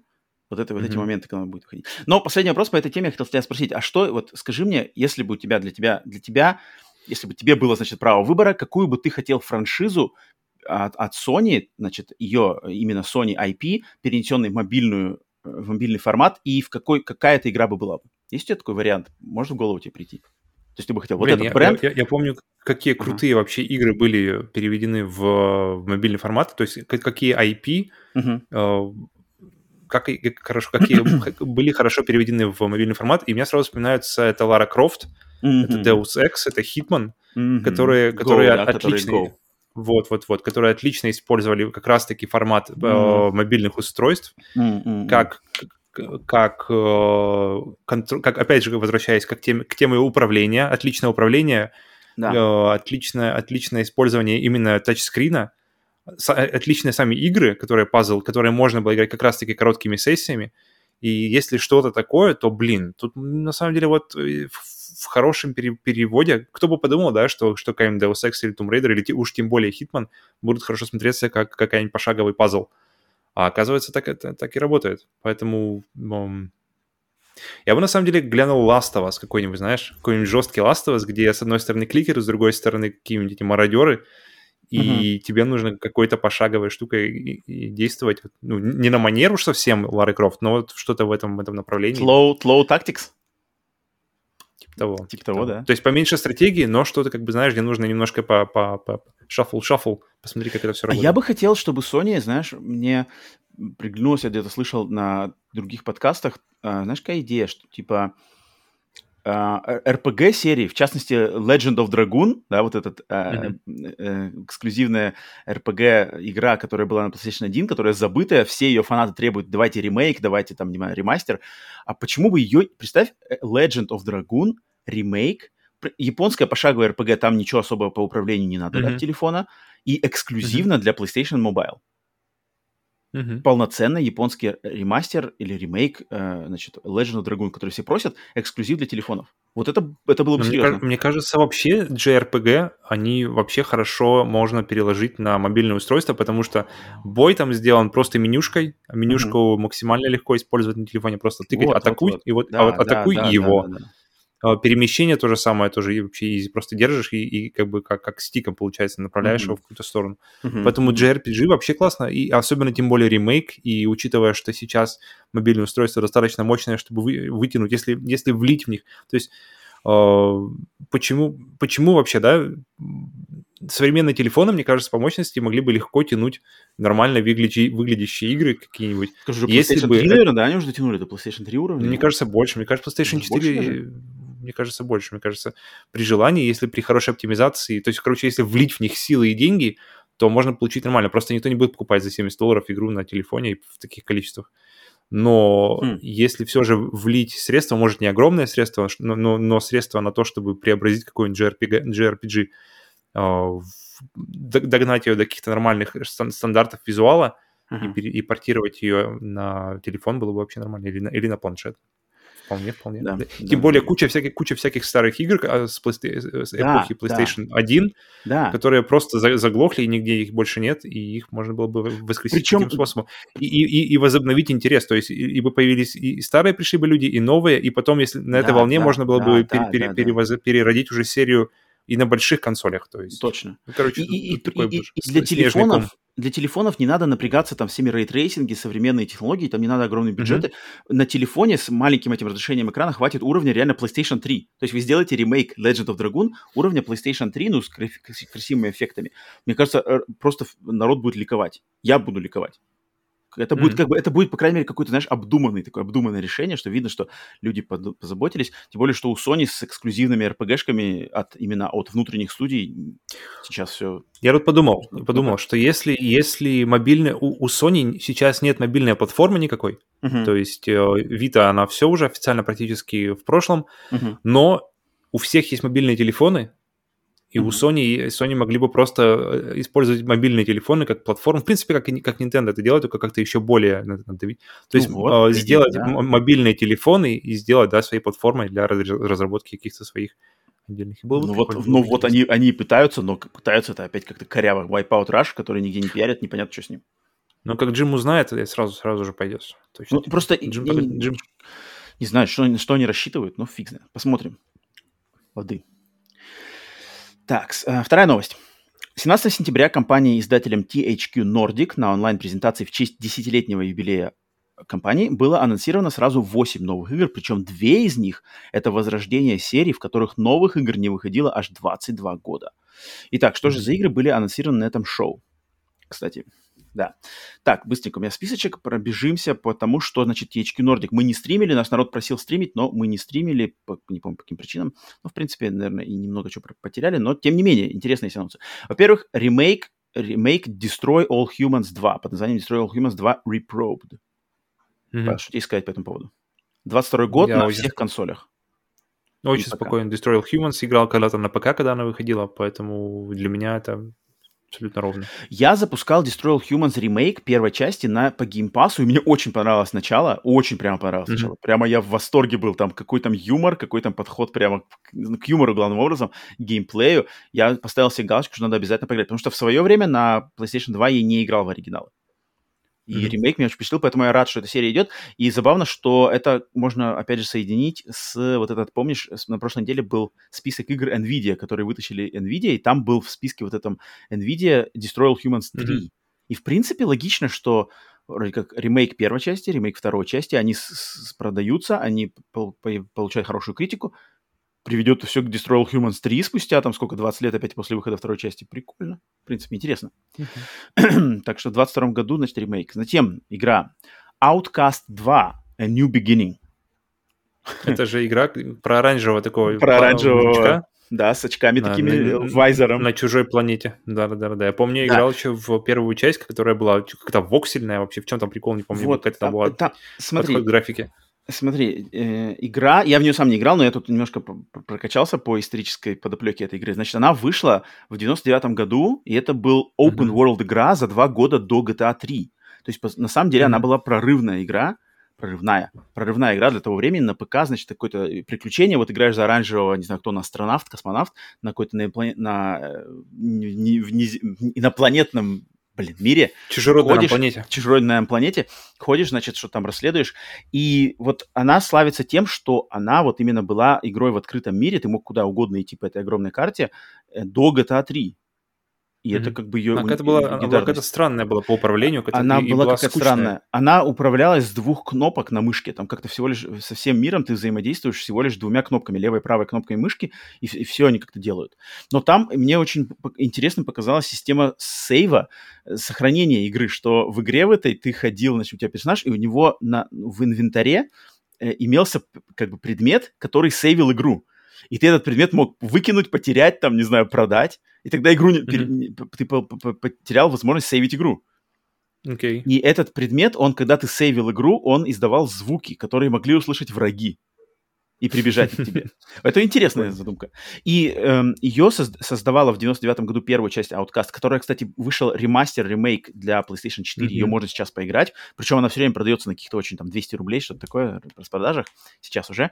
Ее делала студия Appeal, и эта же студия сейчас делает продолжение. Спустя 22 года. Okay. Интересно. Ну, идея классная вот это, с этим, с сохранением uh-huh, устройства. Uh-huh. Мне, очень, мне очень нравится, э, у меня сразу в воспоминаниях всплывает Dead Space, uh-huh. где все всякие предметы, где сейвы тоже часть, часть корабля, uh-huh. где все, все, что происходит, все заставки, не заставки, ты видишь либо в форме голограмм, которые тебе да, приходят да. На, на руку, либо, либо, короче, классно, когда все, все, что ты используешь в игре, все системы, которые ты используешь, используешь в игре, включая всякие, как это называется, системные, всякие типа сохранения, загрузка, mm-hmm. где, которые как-то заземлены в мир часть, игры. Часть, да, часть игрового мира именно. Не Мне это все время очень нравится, да, что, что это как-то еще, еще глубже тебя погружает. Это, это круто. Если э, среди наших слушателей кто-то играл в Outcast, не знаю, в то время или в ремастер, ремейк, напишите в комментариях. Очень интересно нам узнать, я думаю, и мне, и Павлу, как бы ваши впечатления mm-hmm. именно какие-то личные от этой игры, потому что, может быть, нам стоит ее тоже переиграть и познакомиться. Если вы играли в оригинал и ремейк, или как он называется, ремейк или ремастер он вот называется, там, э, вроде то, то как, как, как у вас зашел обновление? Mm-hmm. Стоит, mm-hmm. стоит ли его брать? Потому что я думаю, блин, такую э, франшизу просто так ремастерить не будут, а еще и сиквел. Было да. странно, на самом деле. Я помню, очень, что она очень, ты знаешь, я бы, я бы скорее я бы скорее ожидал увидеть какой-нибудь Blade of Darkness ремейк mm-hmm. или ремастер, mm-hmm. чем Outcast, который просто mm-hmm. как-то блипт однажды на радаре, что типа, оп, смотрите, у нас воксельная графика, как-то, как-то все, ну, короче, видишь, непонятно, видимо, и как-то исчезла потом. Видимо, а потом, повлиял. А вдруг 20 лет спустя, да, она как-то вдруг... Ребята, вы помните? А вы помните этого мужичка оранжевого? Ну, окей. А, так, следующая игра была Jagged Alliance Jagged Alliance 3, или Jagged Alliance 3, если правильно, да? Думаю, известно как Jagged Alliance 3. Значит, третья часть легендарная. Думаю, кстати, в России это очень популярная серия, потому что как-то от американских своих знакомых я никогда про эту серию особо не слышал. А в России, в частности, вторая часть, там, не знаю, локализация от Буки, я помню, ее врубились. Я никогда в нее не играл, потому что я не ПК-геймер, но я знаю, что она очень-очень в почете у геймеров там 90-х, конца 90-х, начала 2000-х. Просто там mm-hmm. народ э, залипал в Jagged Alliance 2, это, значит, какое-то тактическое, да, тактическое РПГ про наемников. Это, это, да? это пошаговая, да, мочилово. Да, да, да, и... пошаговая тактическая э, РПГшка, плюс стратегия про наемников. Не знаю, но знаю, что серия легендарная. Причем самое забавное, что какие-то игры-то у нее выходили со времен второй части, какие-то 3D, там что-то, какие-то спин и все было очень, очень mm-hmm. плохо. А сейчас вот именно эксклюзивно для ПК выходит полноценная третья часть, вроде бы от каких-то толковых разработчиков. Поэтому я думаю, кто-то, кто любит этот э, довольны, потому что разрабатывает, значит, х, э, студия Hemimont Games, которые сделали игры Tropico, а это вроде Тропика, это, ну, в почете эта серия, у нее там уже 5-6 частей, я думаю, просто mm-hmm. так бы ее не, не продолжали бы ее штамповать, если бы она была не в почете у любителей таких игр, и они также делали игру Surviving Mars, так что я думаю, те, кто, те, кто любит серию, довольны. Так, дальше была игра Super Power 3, ну, это я не знаю, что такое, тоже продолжение игры Super Power 2, тоже какая-то экономическая наверняка. стратегия по... Которая, я, я, я наверняка продолжение Super Power 1. Захвату мира, но это что-то экономическая, глобальная какая-то стратегия, тут, тут вообще ничего не искать, естественно, только ПК эксклюзив. Затем игра SpongeBob SquarePants The Cosmic Shake, губка Боб, а, продолжение, опять же, игры от, э, который назывался Battle for Bikini Bottom, которая тоже игра какого 2004 года, которая получила ремастер недавно, и которая тоже хорошие оценки. Какая-то в открытом мире, значит, э, игра, значит, симулятор э, губки Боба от тех же разработчиков Purple Lamp Games на ПК, PlayStation 4, Xbox One, Switch. Есть что тебе сказать? Что вообще губка Боб для тебя? Что значит для тебя? Ничего вообще, мне кажется. Ну, блин. Мы как-то, мы, мы, мы как-то росли, я не помню, когда мы росли, у каждого, видимо, поколения свой Николодион. У нас были Рен и Стимпи, у нас были Новая жизнь Рокко, у нас Арнольд. были Эй Арнольд. И эти И- карапузы? Карапузы, монстры, как называется, настоящие монстры или что-то такое. Вот и Да, все. да. Самое, Кен- самое Кен- новое- и Кел? Точно, точно. Кен и Кел, Саб- Клариса. Не Сабрина, как ее- Клариса, Клариса. да.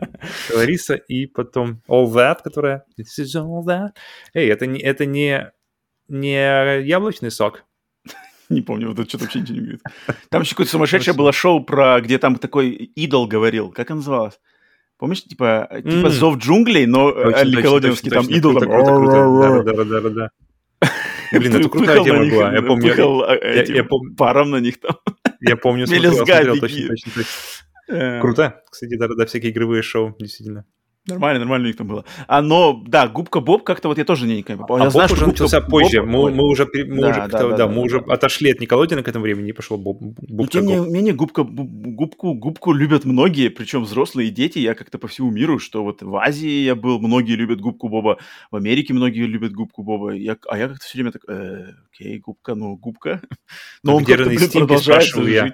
Жить. Вот, вот, вот. Так что не знаю, тут, ну, окей, рады за фанатов. А, и, значит, что еще остались небольшие, значит, эм, MX vs ATV Legends, следующая игра, которая была анонсирована на мотокросс против э, вез- вездеходов, не знаю, внедорожников, да, четырехколесных внедорожников, мотоциклов, Мгм. гонки. Но я думаю, тоже любят, потому что я знаю, что эта серия, она как бы опять же идет, идет, идет, ее явно кто-то покупает, кто-то играет, кому-то нравится, в принципе. Потому что это... Затем анонсирован был Alex 2. Тебе что-то говорит название Alex? Мгм. А я видел, по-моему, это на распродаже. Вот-вот. И Alex — это, значит, игра, оригинальный Alex 2017 года от разработчика Pira- Piranha Bytes, которые создатели Готики и игры Risen. Мгм. Или Ryzen, я не знаю. Ryzen, Risen. Фиг знает. Ну, в общем, это э, компьютерный КТРПГ. В принципе, у него оценки такие семерочки, семерочки с половиной. Я тоже про него слышал, вроде как какой-то среднячок, но вроде нормальный. Фиг знает. И последняя игра, которая балансирует, это Expeditions Rome. Это стра- стратегия, опять же, экономическая, тактическая стратегия про Римскую империю на ПК, естественно. Поэтому вот THQ Nordic отстрелялась, обещали какие-то супер-мега громкие анонсы возрождения легендарных серий, в принципе, доставили, но серии не Time Splitters, не что там еще, а, получается, что Jagged Alliance и Jagged Alliance и Outcast. Хм.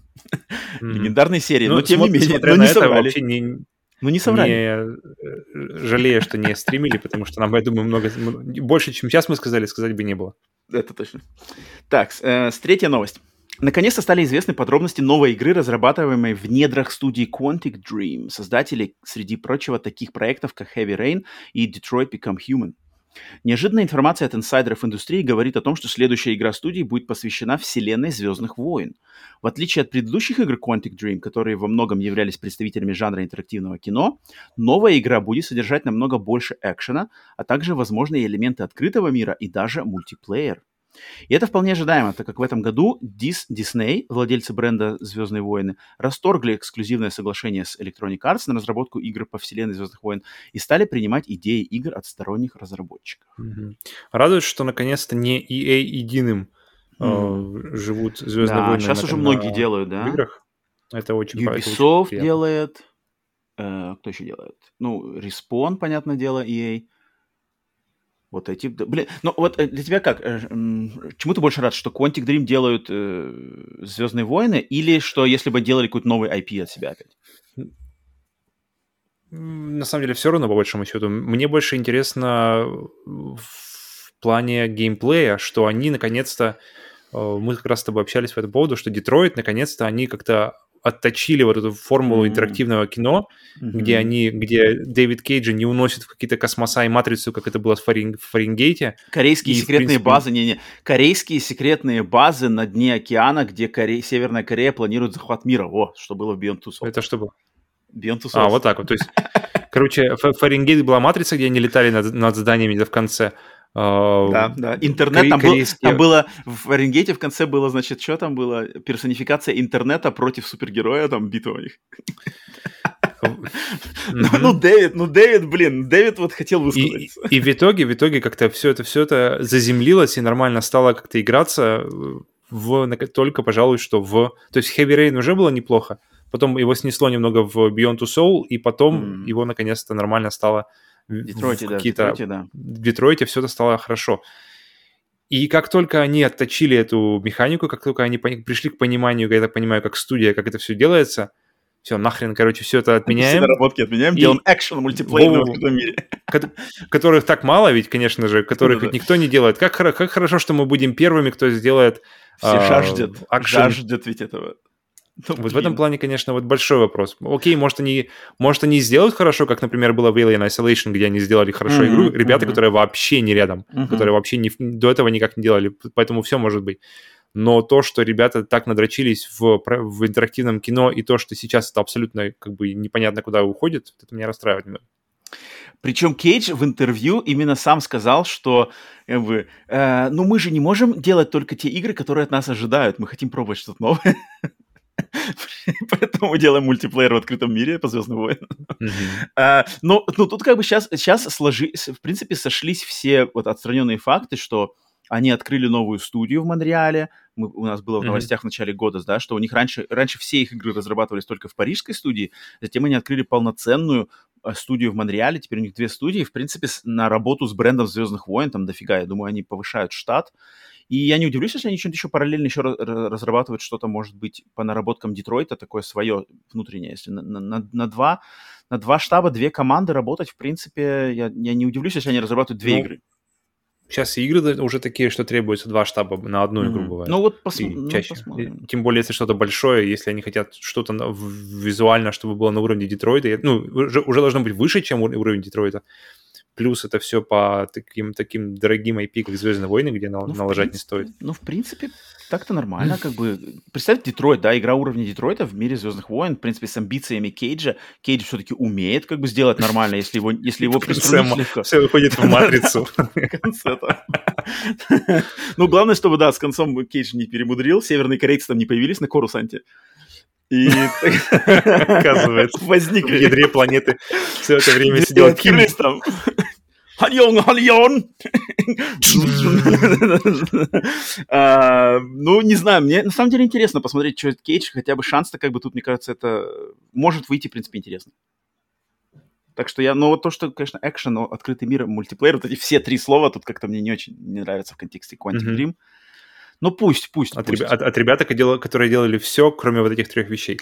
Мне кажется, Детройтом, Детройтом Quantic Dream и Кейдж заслужили как бы более благосклонное отношение к себе. Мне кажется, вот им как бы у них поднялся статус, а у меня, и я так как бы, окей, ладно, Дэвид, Дэвид, пробуй, пробуй, Дэвид. Ну, игр много, поэтому да. Ну, окей, посмотрим. Главное, чтобы, да. Да. Так, удержали э... его, его, его порывы к творчеству дикие mm-hmm. в каком-то так, угу. четвертая новость, грустная-грустная новость.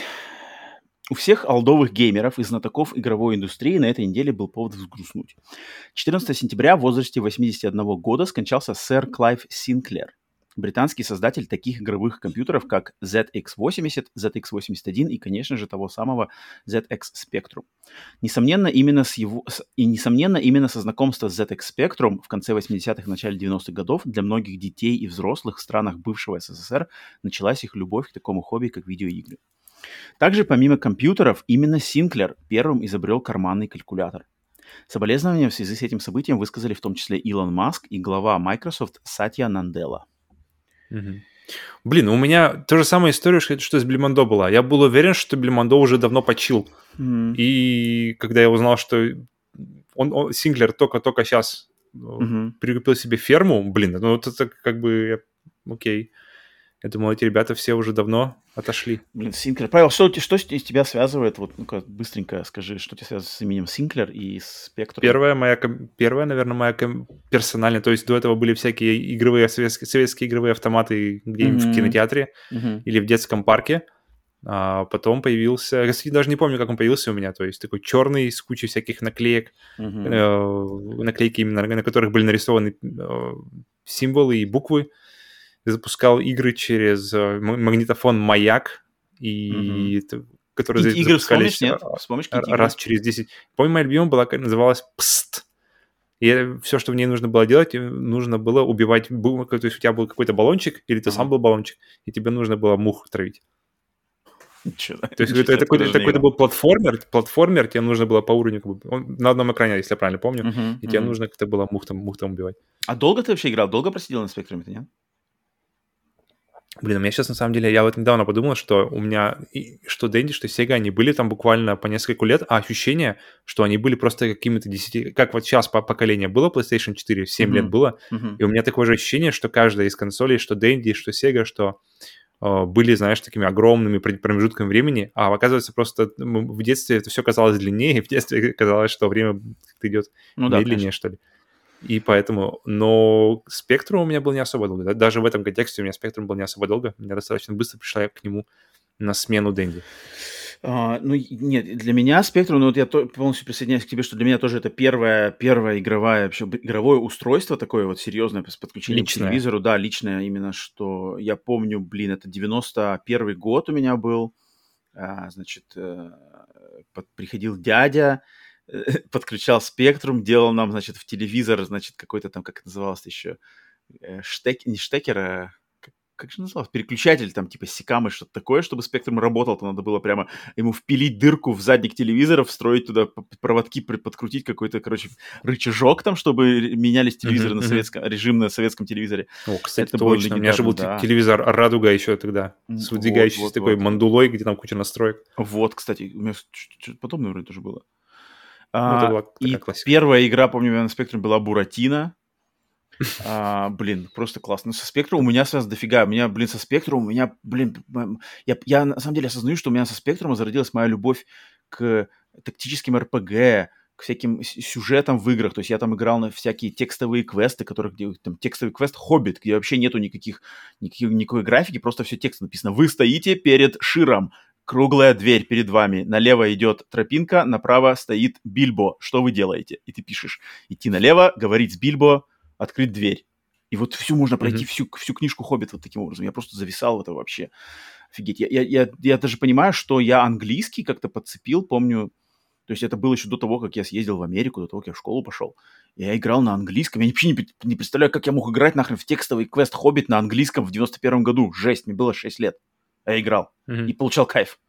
И вообще как-то что-то, ну, как, как, знаешь, как будто интерактивная Много не надо было. О, что-то меняется.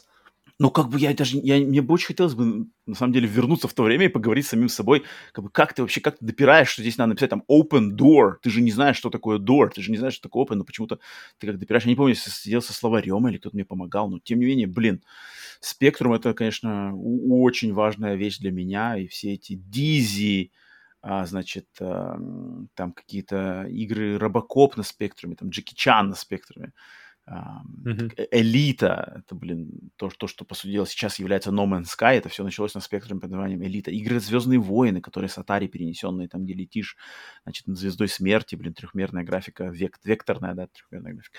Блин, конечно, это очень важная веха, да, и что вот Синклер, чье имя было на, на консоли, там, прямо ZX Spectrum, что-то, 100, что-то Синклер 128, что-то такое там у него было написано, это все время фигурировало имя. Конечно, слово, имя, имя Синклер тогда я не знал, конечно, кто это такой, но что человек, блин, изобрел карманный калькулятор еще помимо всего этого дела. Это. А, так что да, да, да. А... Но 81 год, в принципе, не стыдно уже. Нормально. Причем, кстати, я, посчитал, что он, он всю свою жизнь не пользовался компьютерами практически. То есть он только в, в разработке, то есть когда вот он занимался разработками, он пользовался, а по жизни он предпочитал вообще не пользоваться компьютерами, говорил всегда, что компьютеры на самом деле находятся в шаге от порабощения вот именно людей. Mm-hmm. Сам так считал пользуюсь все время только ну, телефоном ну... и книжками, и записными книжками, и все такое.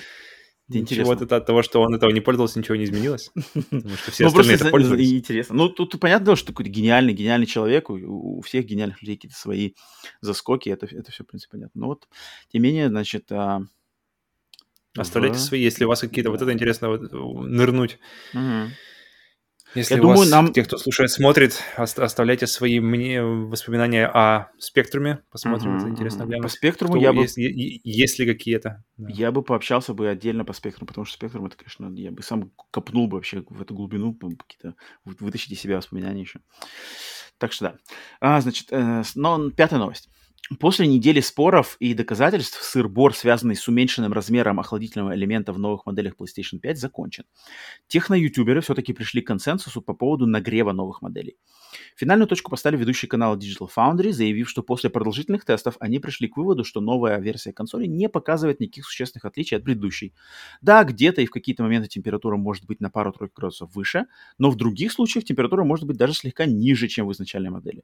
Так что потенциальным покупателям бояться нечего, разницы обычный пользователь точно не заметит. Mm-hmm. В принципе, я, я очень удивлен, что на самом деле поднялся вообще кипиш по этому поводу. Мне кажется, Sony, они же Sony же, когда все это создают, они явно все это тестят. И если бы там были какие-то, короче, нельзя же просто уменьшить этот heatsink, да, этот э, охладитель, и, и то есть надеяться, что никто это не заметит в современном мире, да, никто не будет тестировать. Естественно, они знали, что сейчас все это разберут, и, естественно, у них было как бы все схвачено, что нет, никто ничего не найдет. А пара-тройка градусов, ну, там, похайпятся, похайпятся на этом, как это, в принципе, оказалось, и в конце концов поймут, что это ничего не влияет. Зато там выиграли по, значит, по, может быть, доступности производства консолей, теперь, может, консоли будут на рынке появляться э, более регулярно, плюс э, приставка весить меньше стала, тоже, наверное, профит. Я не знаю, я очень удивлен, что как бы кто-то вообще думал, что там это будет какое-то разоблачение Sony, что Sony экономят, Sony всех обманывают. Ну, потому что сейчас э, систем... не было такой ситуации, как, как сейчас была, то есть угу. э, на фоне того, что систем нигде не достать до сих пор. То, то есть, ну, не то, что нигде, сейчас хотя бы это как-то стало плюс-минус реально, но mm все равно э, еще неизвестно, когда они появятся в открытой продаже. Mm-hmm. И поэтому на фоне этого, что как бы на что готова пойти компания, чтобы наконец-то пусть как бы по, mm-hmm. по, по называется, типа, добавить свои, да. свой, свой товар в, на, на полки магазинов наконец-то, то как бы здесь я вижу причину для шума, что как бы плюс при этом она становится на 300 грамм легче, то есть куда, откуда, откуда этот вес ушел, потом показывают, что, что этот heatsink, сама батарея mm-hmm. охлажди, охладительная, она стала а, э, визуально значительно меньше, то есть mm-hmm. там меди что-то меньше, и как бы сразу же мысль, так, подожди, может она теперь работает менее эффективно. При том, что технологический процессор остался без изменений, насколько я понял. То есть mm-hmm. это тот же самый процессор, все те же самые технологии. Mm-hmm. И, но мне понравилась у Digital Foundry идея, что а, когда э, происходит разработка, разработка системы, то многие элементы системы раз, разрабатываются в изоляции друг от друга. То есть э, те, кто разрабатывает mm-hmm. HeatSync, не, не, как бы не до конца знают все, пока, все как бы все, что будет происходить, например, с процессором, mm-hmm. какие показатели, какие температуры у него будут, и, и все остальные элементы также. То есть как они будут вместе работать, они узнают, узнают только, когда уже это все вместе сходится, и как бы плюс-минус там какая-то все равно погрешность есть. И, и мне понравилось, я даже не знал этого, оказывается, что у, у Xbox Series X а, из-за того, что HeatSync, который им делали для системы, был настолько эффективный, они смогли разогнать, разогнать процессор uh-huh. еще там на сколько-то процентов, я не помню, там какая-то хорошая сумма была. Uh-huh. То есть uh-huh. и, из-за того, что из-за того, что а, система охлаждения оказалась настолько эффективной, uh-huh. они смогли просто поднять поднять производительность процессора только только благодаря тому, что они, и причем они, они не, не знали, что это будет возможно до того, как это эти все компоненты не встали в эту одну систему и не заработали только тогда они поняли, как это можно работать. Uh-huh. И, в принципе, если сейчас прошел уже, почти уже год прошел со времени запуска консолей, и производители уже могут оценить это все, как, как все системы работают в связке. Uh-huh. И, и, и понять, что, где, что можно убавить, то есть, что, в принципе, не нужно, например, да? То есть, какая-то, может, часть, часть системы, она может быть и, в принципе, не, не потребована, не, не, нужна, это, не нужно столько, чтобы она работала так, как надо. Mm-hmm. И судя, судя по тому, что и по температурам она работает примерно так же, и по всему остальному, мы видим, что новая, новая система работает, в принципе, на том же уровне, что и старая, иногда даже, да, иногда даже лучше чуть-чуть. Поэтому, в принципе, да, получается, что страхи от новых систем, они достаточно себе не оправданы. Угу. Ну, я, я... Ну, мне кажется, что Sony не могла бы так налажать. То есть не могли бы они прямо вот, давайте сделаем так, никто не заметит.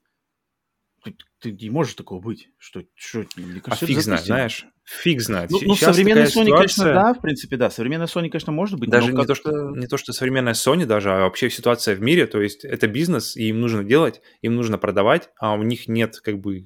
Все, Apple приходит, все полупроводники скупает по, по, там, по двойному тарифу. Ничего никому не остается. Sony там... Да, Sony там, о, ребята, можно? Нельзя. Да, только такие вот, знаешь, маленькие. Ну ладно, возьмем. Там они нормально работают? Нормально, нормально. Нормально, нормально, бери давай. 300, 300, ну, но 300 грамм меньше он. Нормально. Не, если не хочешь, мы продадим другим. Берем, берем, берем. Ну ладно, навалите нам два контейнера. Вот, вот, попробуем. Ну, фиг знает. Но я был, блин, я не знаю, я как-то, я вот, то есть, когда я увидел, что все оказалось нормально, Digital Foundry все подтвердили, никакого нету. Я такой думаю, ну, как, блин, понятное дело, что... Почему-то мне было, ну, стало, было понятно, я, я так подумал, что... Ну, с другой стороны, угу. Угу. Мне очень интересно, как они поведут себя. А, то есть я все равно, я думаю, и сами Digital Foundry к этому вернутся, если какие-то будут моменты к этому предпосылки. Но мне очень интересно, когда выйдет какая-нибудь игра для PlayStation, которая вот прямо, знаешь, ее так поднагрузит. Не uh-huh. какой-нибудь кроссген, который, который она съедает, знаешь, на полпинка, а такая, которая вот прямо вот э, давай-ка пыхти, пыхти, пыхти, как, чтобы как вот это было, знаешь, когда Last of Us запускаешь на PlayStation 4, и полетели, в общем. Но, кстати, помнишь, Sony же говорили, что они на PlayStation 5 они могут дистанционно с помощью прошивок э, регулировать скорость кулеров. Mm, и, мне кажется, может было, быть, да. через год или через два они там начнут так, посылаем плюс 200% там Погнали. И, и, и, и что тогда? 3. То есть, если, например, если, например, у, у старых консолей есть какой-то, может быть, знаешь, как называется, запас mm-hmm. мощности, то будет ли это, распространяться на новые системы? То есть пока-то, ну, в принципе... Ну да, да, в принципе, в перспективе увидим, узнаем получше. Когда начнут вот, там плавиться задники, в, в, в стену mm-hmm. вплавился а, задняя решетка. А, а какая у вас, какая у вас модель-то? Да. Ну, тут да. Ну, эти, эти-то горят. А годовая гарантия закончилась уже? Ну, что Не покупали дополнительную за 50 долларов трехлетнюю. Так вот. Дефицит полупроводников. Виноваты Apple. Так, э, значит, э, шестая новость. Сопрезидент компании Naughty Dog Нил Дракман выступит режиссером одной или, возможно, нескольких серий, снимающегося в данный момент сериала по мотивам игры The Last of Us. Режиссером пилотной серии, съемки которой закончились в августе, стал русский режиссер Кантимир Балагов, лауреат премии «Лучший режиссер» за свой фильм «Дылда» на Канском кинофестивале. Дракман же ранее выступал в качестве режиссера игр The Last of Us, Uncharted 4 и The Last of Us 2, а изначально в Naughty Dog Нил пришел работать в 2004 году программистом игры Jack 3. Даты выхода самого сериала по Last of Us пока неизвестны.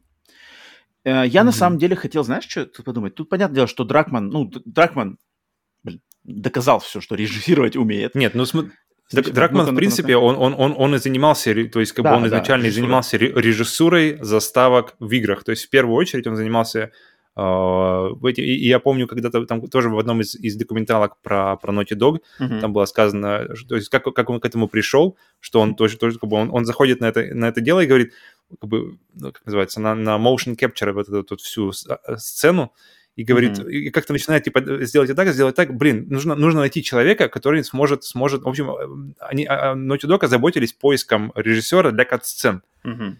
И, но, и, и как раз таки сам Дракман... то ли... программист наш не, не, одарен, Драк, одарен. Дракман, Дракману как раз таки, типа, хотел, типа, чтобы хотел найти человека на это дело.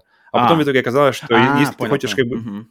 Что если ты хочешь сделать это все, что сделать хорошо, то сделай это сам, и в итоге Дракман как-то в это все и сам и вошел. Хотя изначально не планировалось, что Дракман будет режиссировать кат-сцены. Посмотрел Дракман Но... на Кадзиму, посмотрел на Кэмерона да, да, и типа, что это, я хуже, что ли?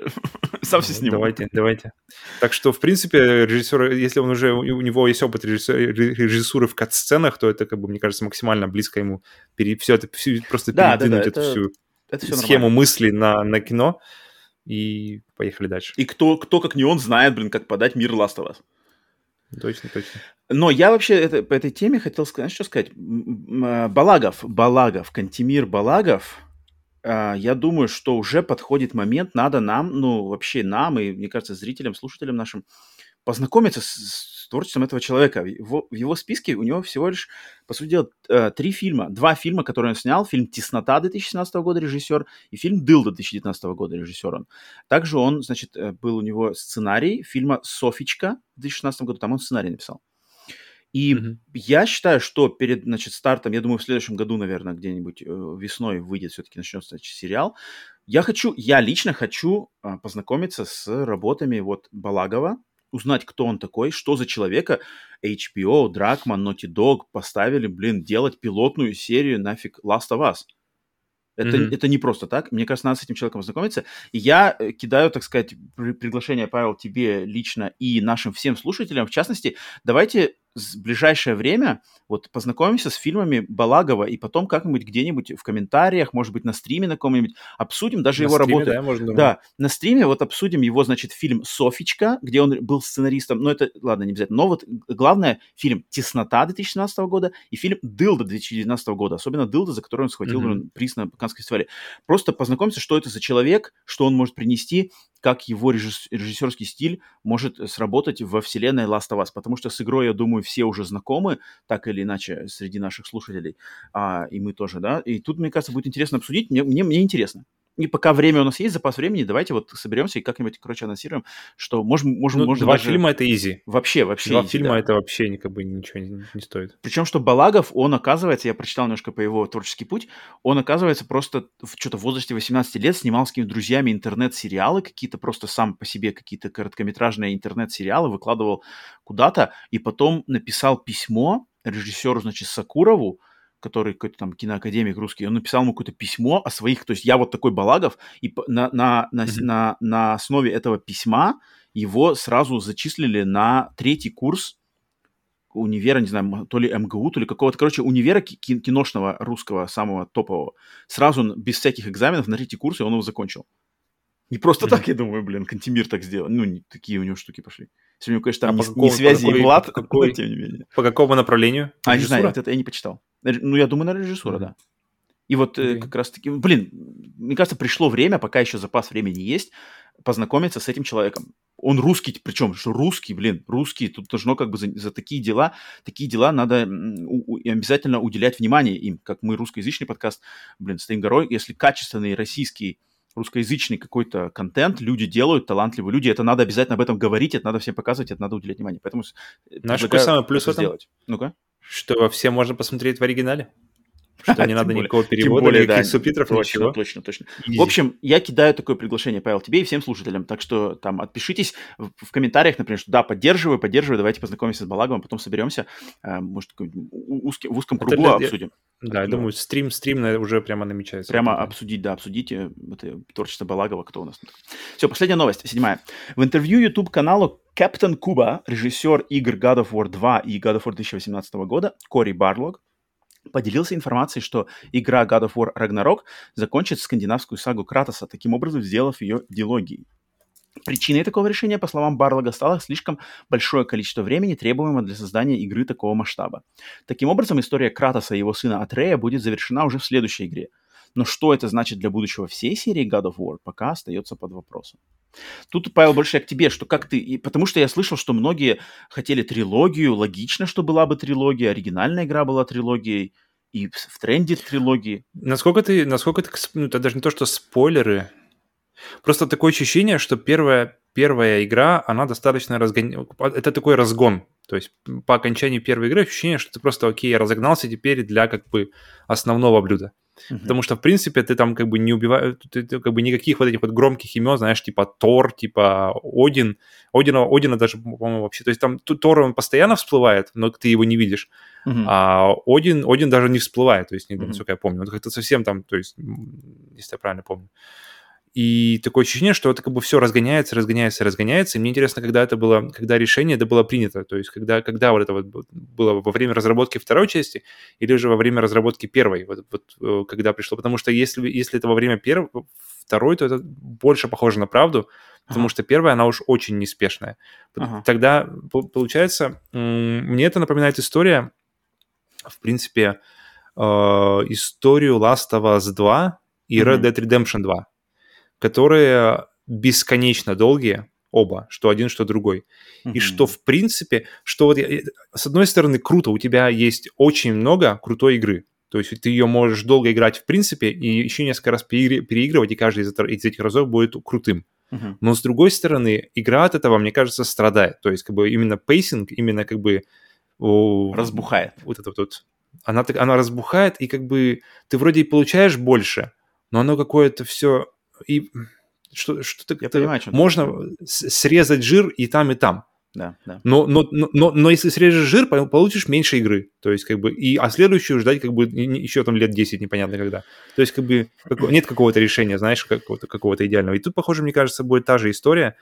Uh, потому что, мне кажется, если они хотят закончить всю эту историю за одну игру, то есть это, получается, игра должна быть длиннющая, то есть, там, не знаю, от 20 часов когда-то, mm-hmm. куда-нибудь там и вверх. Mm-hmm. И при этом все должно быть как-то прямо вот так вот, знаешь, на, на, нафаршировано фак- какими-то событиями, какими-то mm-hmm. историями. Поэтому, ну, с, друг... с одной стороны, круто, что мне очень нравится идея, э, вот как раз-таки, что при том, что игры теперь занимают, разработка игры занимает там от, не знаю, от пяти лет, потому что mm-hmm. вот как бы вопрос, как, когда мы увидим следующий Last of Us, это ну, как бы даже сейчас не поднимается, хотя уже с него да, прошло уже сколько времени. Или даже когда мы увидим следующий Red Dead. Не особо времени прошло. Не, не, подожди, от Last of Us немного, от, от, от Red Dead уже прошло 18, 18 года он, то есть 19, 20, 27, уже три года прошло со ну, времен Red Dead, это уже достаточный срок. Ну, для таких игр И нет. Так в том-то и дело, что большие такие игры, они как бы, они, они требуют времени, естественно, и как бы, если, чтобы, что следующее будет не скоро. Uh-huh, uh-huh. И если ты знаешь, что, что ты получишь, в принципе, законченный продукт, законченную историю достаточно скоро, то есть в следующем году ты уже, ты, ты уже узнаешь все, все, чем как бы, что они хотели дать тебе в, в этой скандинавском God of War. Это круто, это мне нравится, что не надо ждать, потому что вот эти вот пятилетние, знаешь, эти марш-броски, давайте, ребята, короче, поиграли и ждем, короче, следующего сезона Uh-huh. Uh, следующей информации давайте еще пять лет. Это, это, конечно, уже как бы за пять лет может ребенок вырасти. И... Ну, то есть для тебя это хорошая новость, что вот они... Я под... что для тебя это... Это, это, это, это плюс, с одной стороны. Но минус, с другой стороны, что хотелось бы увидеть uh, God of War именно, знаешь, во всей, во всей мощи PlayStation 5, чтобы, знаешь, God of War, который разработан вот чисто под PlayStation 5 uh-huh. и без оглядки назад, который не начинал свою, свою жизнь на PlayStation 4. Uh-huh. Но э, не факт же, что серия закончится, просто закончится вот эта не, скандинавская не, не, серия. Э, God это, это следующая мысль как, раз, uh-huh, как раз, да, что в принципе они могут, они же не говорят, что да, что они закругляют серию, да, да. они просто, и, и причем в God of War 2018 года там есть э, как бы не то что отсылки, но как бы намеки такие. Маска Анубиса? Что? Типа того, кстати, типа того. Ты, там, ты попадаешь, как, не, ты попадаешь, ты, ты, там есть как бы ты попадаешь в комнату, где куча всяких артефактов. Она, ага. Я не помню даже, может она какая-то необязательная к прохождению. Просто ты попадаешь в комнату, где, где несколько э, знаков, означающих войну. Типа один из них греческий, вот этот омега, ага. э, один из них э, как раз-таки египетский, потом один из них э, вот этот вот э, скандинавский, и четвертый, я не помню какой. Да, русский. Буква Ж. Я не помню. Да-да-да. Я не помню. Ну, ну просто сам факт, что, что, короче, и получается, если так, то они могут, в принципе, быстренько подвязать э, Скандинавию и погнали, короче, в Египет, крошить анубисов и всех остальных. Ну, мне, мне эта новость понравилась тем, что, блин, я всегда за то, чтобы все вот эти студии, особенно такие супер-мега просто талантливые студии, как Санта-Моника, делать, mm-hmm. чтобы они новое, что-то новое, новое. Не надо их садить на эти все франшизы. Уже вышло в 2018 God of War, сейчас еще новый получим. Все, God of War можно спокойно, э, с God of War можно спокойно, ну, как я считаю, что можно спокойно распечататься на 10 лет. Через 10 лет возвращайте God of War, все просто будут ликовать. Так же, как сейчас Сколько возвращается... было с, с третьей части прошло? Подожди, нет, нет нужно, нужно считать с Ascension. Нужно считать, считать с нее. Она была... 2012 или 11? 11 вроде. Ну нет, 13, 13. Ascension был 13. Ладно, ладно. Ну, ну Сколько кстати, времени прошло? Много. Ну, не так много. Но, но там просто был, там вот именно был разрыв шаблона, что, блин, третьего лица, сынуля, все сюжетное, все так как-то серьезно, никто не ожидал. Вот так вот надо подавать. То есть надо ждать вот эти моменты, когда народ проголодался, народ немножко притупилось вот это, знаешь, э, фокус, и возвращаешь ты mm-hmm. God of War 2017, и все просто ликуют. Класс. Вот точно mm-hmm. так же надо сериям давать. Last of Us надо сейчас отложить, пропустить полностью. Last of Us надо, значит... Вот я не знаю, что будет с этими ремейками чертовыми, которые, скорее всего, выйдет ремейк, скорее всего, выйдет... Но это не блин, то, это, это, это ерунда, Но... это как бы это не относится к этому. Он, это... Но это, блин, это бренд держит вот, опять же, как бы всех на, на, на, на слуху, знаешь, как бы немножко, mm-hmm. да, это, это, это не клево. Надо всем это, знаешь, сделать затишье, при, причем многогодовое, а потом бац! Mm-hmm. Вот Uncharted, мне кажется, есть вот такое. этому, Uncharted готовит к этому. Я не удивлюсь, что если в конце поколения PlayStation 5, может быть, Uncharted будет какой-нибудь финальный. Знаешь, как у, у Naughty Dog же обычно есть какая-то финальная игра, может быть, это кажется Uncharted. Mm-hmm.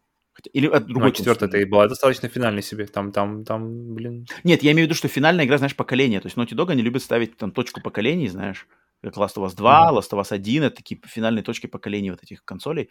В принципе, если это будет Uncharted, мне кажется, к Uncharted уже может быть 2020 каком-то седьмом году уже, в принципе, нормально будет время. Ну смотри, у, у них получается вообще, у Naughty Dog у них э, на каждое поколение по своей, по своей франшизе было так традиционно. Угу, угу, да.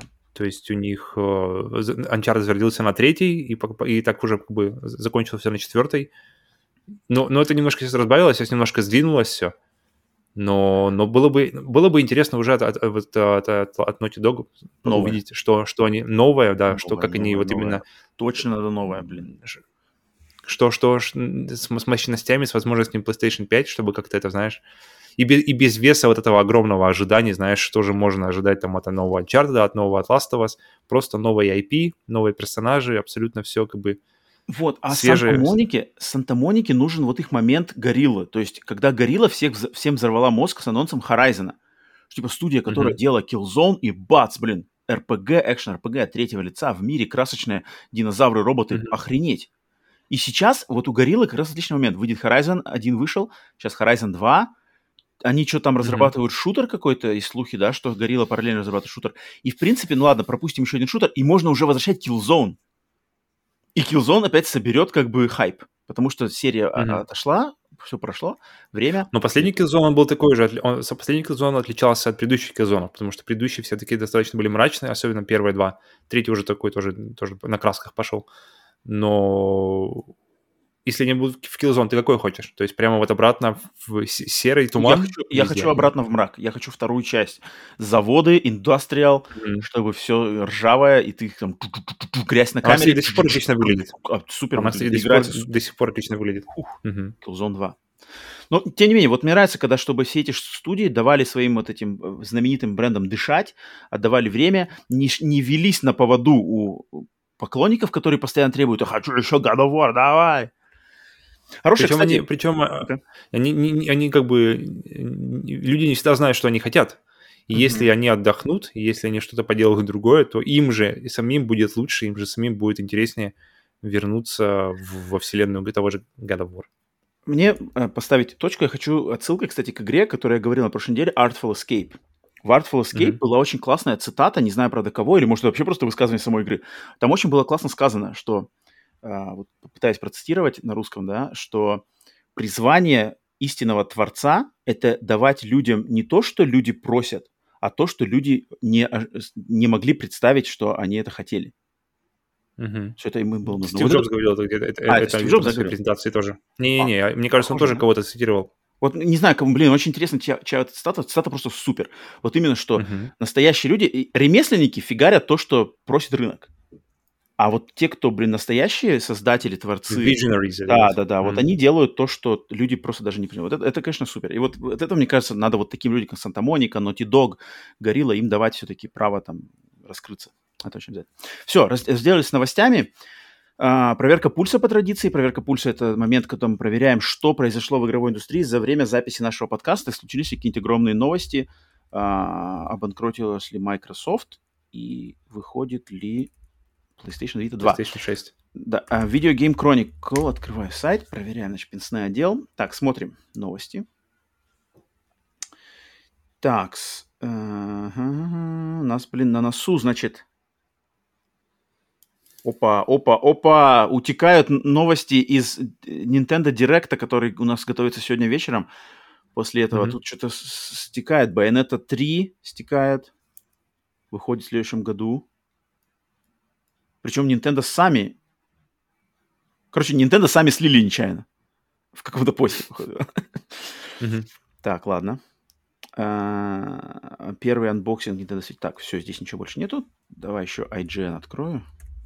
IGN что нам скажет по новостям? Call of Duty, Kirby. А, блин, еще и Kirby. Новая игра Kirby для Switch тоже слита. Жесть. Окей. Okay. Что, что ж такое-то? Это как Nintendo же? Nintendo же обычно лучше всех все это при- скрывает. Причем э, VGC говорят, что слита Bayonetta 3, а IGN mm-hmm. говорит Kirby. Mm. Ладно, это все, это все уже будет... Да, это будет на директе. Известно, да. а, До того, как они посмотрят. Да, да, да. Так, все, значит, проверка, про... пульс проверен, пациент живой. Дальше, значит, у нас переходим, опять же, к рубрике «Хватай, пока есть». Рубрика, где мы говорим, mm-hmm. какие игры по хорошим скидкам, по хорошей цене продаются сейчас в каких-то онлайн-магазинах наших любимых платформ. Павел, что у тебя? У меня одна игра прописана. Mm-hmm. Я, у меня тоже. Ну-ка, давай ты первый вываливай. У меня э, игра, э, любовное послание играм 16-битной эпохи. Так. Hunt Down. Короче, Hunt Down со не первый раз, 50%. Не первый раз советуешь, не помню. И я думаю, не в последний, потому что mm-hmm. буду пока, пока его вижу. Давай. Uh, игра просто, это шутер, uh, как называется, ну вот типа Demolition Man, если есть контра, где ты просто нажимаешь на курок и бежишь, все, просто вперед, на тебя валятся толпы народу, и есть типа Demolition Man, где как бы более такой тактический подход, более, более какое-то атмосферное, мне кажется, погружение, чем просто гора бесконечных врагов. А, и вот Down это как раз-таки отличный пример того. И он отлично заземленный во времени, потому что это, это не, только, не только отсылки к играм того времени, но и к, э, к фильмам, а, и как, как какие-то отдельные прямо эстетики. буквально эстетики, буквально, буквально отсылки. То есть есть, есть секретные комнаты, где вот прямо какой-нибудь сцена из фильма проигрывается. То есть, mm, и это, это очень круто. И, и это прямо отличные, отличные секреты, прямо идеальные секреты, мне кажется, которые стоит поискать на уровне. Um, есть э, крутая музыка, которая прямо, где местами слышно Робокоп, местами слышно Хищника, местами слышно э, Терминатор, и она вся прямо, она вся узнаваемая, но она не как бы не, не, знаешь, не копирайтовая. Yeah. Да, то есть она как-то классно пере, пере, пере немножко искажена, но ты прямо узнаешь, где что за музыка, это очень круто. И стоит она сейчас 714 рублей. Ее можно играть вдвоем, что очень важно как раз-таки для такого типа игр. И очень-очень рекомендую. Отлично. Я до нее вот все еще не дошел. Она у меня уже куплена давно, пока что до нее не добрался. Но, блин, чем больше вот слышу такого, тем, конечно, больше хочется поиграть. Hunt Down, да. От меня тоже, в принципе, двухмерная игра с э, геймплеем слева направо, но в отличие от твоих э, кровавого, мочилова и стрельбы, у меня максимальный спокойствие, интроспектива и, значит, очень близкое, теплое, теплое сердечное приключение под названием Unravel. Угу. А, если первая, кто не вторая? знает, первая, именно первая часть Unravel. Угу. Игра, не знаю, кто с ней знаком, может быть, вы знаете, но не играли. Игра это двухмерный, точнее, нет, двухмерный, псевдо-трехмерный, значит, пазловый, да, головоломковский такой платформер. Слева направо управляешь человечком, который соткан из ниток, из клубка ниток, и ты, значит, mm-hmm. по очень красивым, таким умиротворенным ландшафтам, там какой-нибудь сад, грядки в саду, кухня в доме таком, э, значит... Э, Причем достаточно фермерском. фотореалистичные. Да, да, да, они. Очень фотореалистичные задники, какой-нибудь э, сельский домик, сельская дорога, вроде это все так происходит еще в британской такой английской глубинке, вот эти все такие ландшафты, эм, поле, значит, зеленое поле, луг, и ты там бегаешь, значит, тебе надо прыгать, использовать эти ниточки, чтобы пере, пере, значит, переползать через всякие препятствия, решать очень простые головоломки, и все это подается таким меланхоличным сюжетом сюжетом достаточно философским. Поэтому игра, если вам вот хочется что-то такое очень размеренное, плюс приятное для глаз, именно такой фотореалистичной, приятной картинкой, мягкой и красивой, то Unravel сейчас продается за 304 рубля. Mm-hmm. Скидка 75% до 29 сентября в PlayStation Store. Плюс у этой игры есть демо-версия. Угу, это так что можете Блин, попробовать. Демо-версии, демо-версии нужны вообще всем играм, мне кажется. Не, вот, может, не везде, но ну, хотя бы трайл версии это прямо вообще, потому что иногда очень хочется, но ты не понимаешь, как она будет играть. Вот, и, вот. блин, а в играх, а игры это не фильмы, да, игры нужно пробовать, игры нужно как бы тестить, чтобы понять вообще, что это. Так что попробуйте Unravel, и если понравится демо-версия, купите 304 игра, не пожалеете, а затем можете пробовать еще и вторую часть, которая тоже есть, и там уже есть кооп, там развитие mm-hmm. идей. Так что вот. А всем, кому интересно, значит, с, э, названия игр будут написаны в описании подкаста, в тайм-кодах. Если вы не знаете, как они на слух на английском пишутся, то можете посмотреть. Так, mm-hmm. все, значит, хватайте, пока есть. И, значит, переходим по традиции к последнему, значит, пункту обратная связь. Обратная связь – это где мы отвечаем на ваши вопросы, которые вы отвеча... А, оставляете где-то в комментариях на YouTube. Главным образом можете нам на e-mail написать, может, еще где-то в чате, в, там, не знаю, на стримах. В общем, но лучшим образом это, значит, в комментариях к выпускам на YouTube. Сейчас самый лучший способ нам задать какой-нибудь вопрос. И мы ответим его в обратной связи. Так, э, начинаем. Первую очередь я хочу разделаться, знаешь, с каким вопросом? Вопрос, который вопрос, но я его решил, что мы сейчас его вкратце так же. Вот, значит, вопрос от Александра Терехова. Александр Терехов mm-hmm. спросил нас, а возвращение каких мертвых серий вы бы хотели больше всего увидеть? лично для меня это F-Zero и Breath of Fire. И вот я думал внести его, этот, э, значит, этот вопрос в э, обратную связь, но когда я обратную связь сейчас составлял, план для выпуска, я подумал, блин, этот э, классный вопрос, и он заслуживает отдельного выпуска подкаста «Сплитскрин бонус». Потому что поделиться mm-hmm. теми сериями, знаешь, взять планку, короче, чтобы серия, в которых не выходило какой-нибудь, знаешь, основной игры последние 15 лет. Угу. Знаешь, и вот поделиться нашими угу. с тобой выборами именно игр, которые мы там, хотели бы, чтобы да, вернули. Можно по... За пятнарик. Можно поговорить. Мне кажется, это достойно того, чтобы записать отдельный подкаст бонус. Поэтому, Александр, я твой вопрос беру как предложение темы для бонусного подкаста, и мы сделаем такой обязательно выпуск. Не в ближайшее время, но когда-нибудь. И там уже поделимся намного более плотно, а, чем просто в обратной связи. Так что вот, Александр, спасибо mm за такую идею. Так, дальше. По традиции, значит, мамки аналитик, Родион, в очередной раз пишет нам вопрос в обратную связь. Что значит Родион спрашивает в этот раз? Как вы считаете, что было в старых играх, чего сейчас не хватает новым, и что есть в новых, но чего не хватало старым? Такой, как бы, интересный, знаешь, э, кубик-рубик. Мне сразу же приходит, сразу же приходит по старым, сразу приходит сложность что прямо, что игры это как бы такое дело нужно, mm-hmm. нужно уметь. Но в последнем мы как раз говорили про, про подкасте отдельном, который у нас был посвящен сложности, мы говорили про как раз-таки про Dark Souls, в частности, mm-hmm. что From Software, они как бы ничего особо не, как бы, они не, все, все новое это хорошо забытое старое, и что они просто созрел запрос на сложность у людей, вообще у геймеров, mm-hmm. и они просто ответили на этот запрос ну, конечно, тут тоже и преуменьшать тоже не стоит, потому что как бы считать запрос тоже и создать более, более того игру, которая будет хорошо играться и ответить на это все. Поэтому сложность прежде всего и какой-то уровень челленджа, но это, я бы хотел, хотелось бы сказать, но при этом у нас выходят игры типа Returnal, типа Doom, типа да, тех, тех же Souls игр, и игры, которые берут, mm-hmm. роуглайк много, то есть сложности теперь достаточно на самом деле, и это, и это радует, очень радует, что игры теперь можно найти, которые будут, как называется, test your skill, и это круто, это круто. Mm-hmm. А um, что скажешь по чего, что есть в новых, но не хватало старым? Блин, а, отлаж... я вот запускаю какие-нибудь игры, знаешь, это заметно особенно в играх, которые более, э, которые сделаны под ретро, вот типа того же Хандаун, который вроде как сделан под ретро, но он, но он очевидно, что он сделан как бы сейчас. Uh-huh. И они, игры, которые... Ты, просто ты, у тебя сразу мысль, блин, ну как, особенно когда эти игры показываешь человеку, который э, особо не, не, не играет но как бы плюс-минус знаешь, что такое видеоигры. Uh-huh. И ему показываешь, он говорит, так это же то же самое, что было раньше. Uh-huh. И, и потом, а, а, а ты-то понимаешь, что, блин, раньше этого вообще невозможно было не сделать, не показать ничего, и тем более какие-то геймплейные находки, которые сейчас это все новые. И сейчас игры очень круто, то есть круто играются. Просто вот именно уровень гейм, геймплея сейчас, именно вот это вот smooth, вот это, масляное, вот это вот, играется плавно как масло. Вот такого играется раньше, как бы... плавно как масло. Цитируйте Павел, пока сплитскрин. И да. И вот так, такого раньше было сложно найти, потому, потому, потому что да, даже какие-нибудь крутые игры, они все равно немножко такие, как сказать, дерганые, что ли, не знаю, как сказать. Uh-huh. А если посмотреть на игры, которые сделаны под ретро-стилистику, но сделаны сейчас, видно, что они... Ори, например, ну, хотя uh-huh. она тоже не совсем ретро. То есть uh-huh. они очень плавно играются, очень классно. Видно, что э, прошло со времени тех игр и этих, что между ними несколько десятилетий.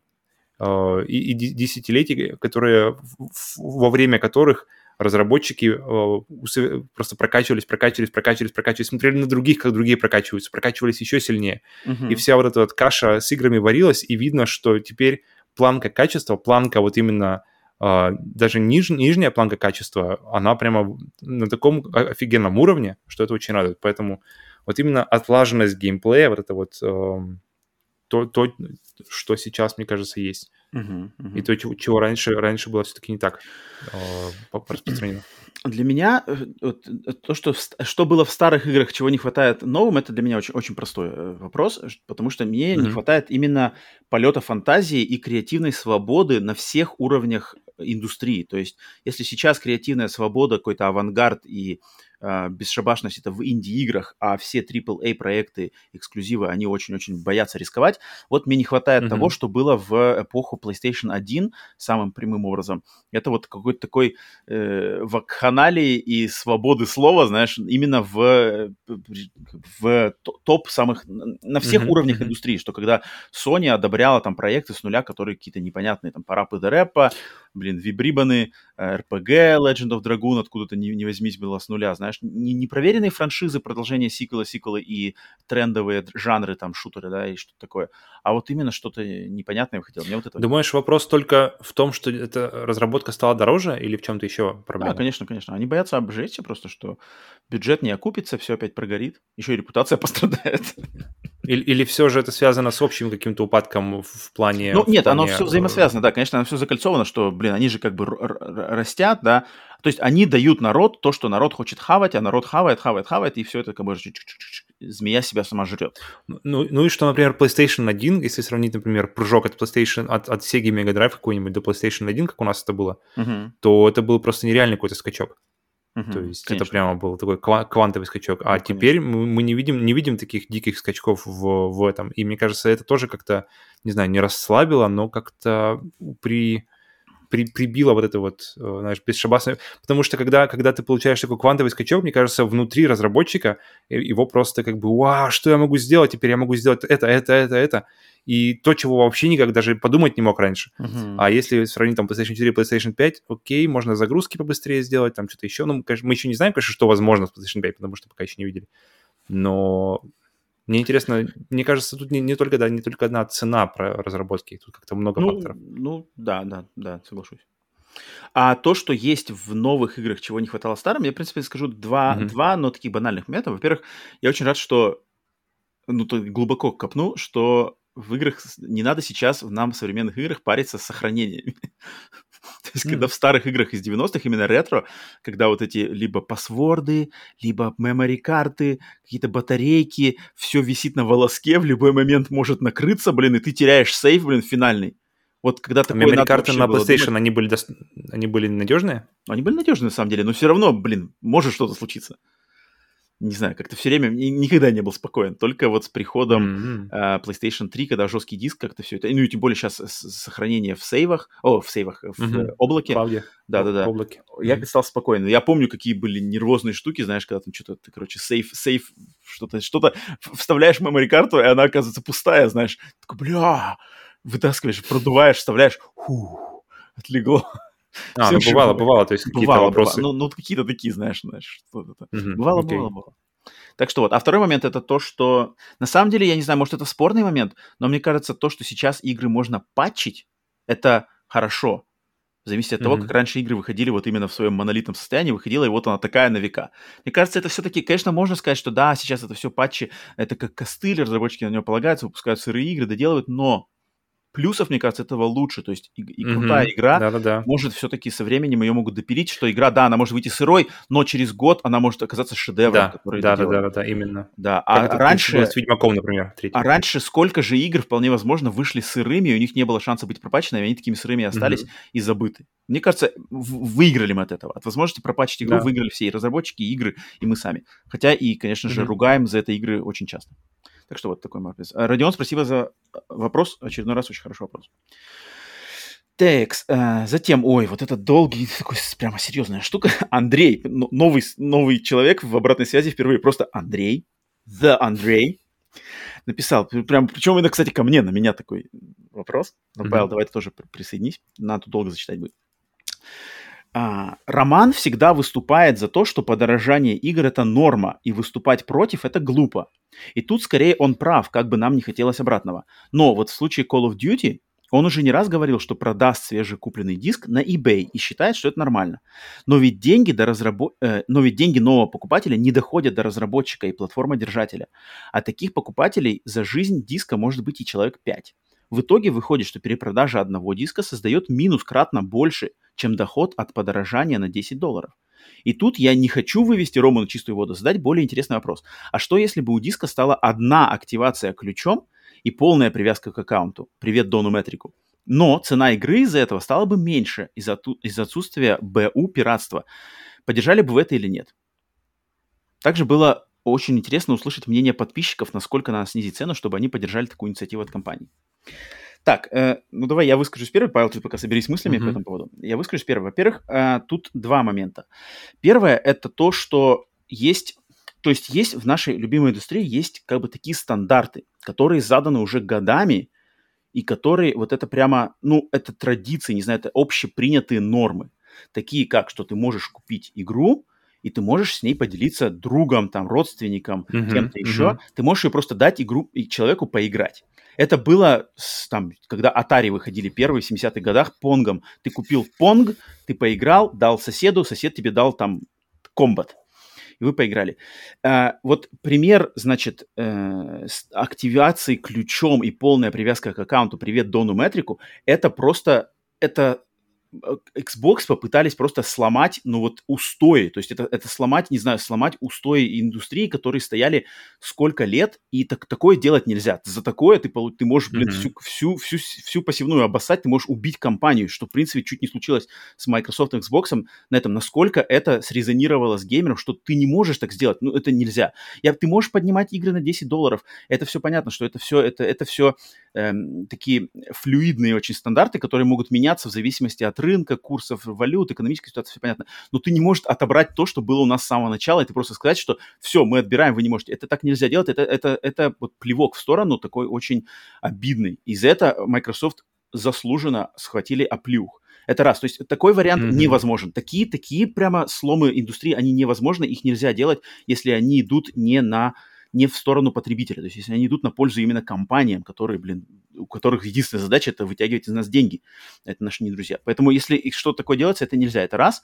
А второй вопрос, что а, а, Андрей говорил про вот перепродажа одного диска создает минус кратно больше, чем доход от подорожания на 10.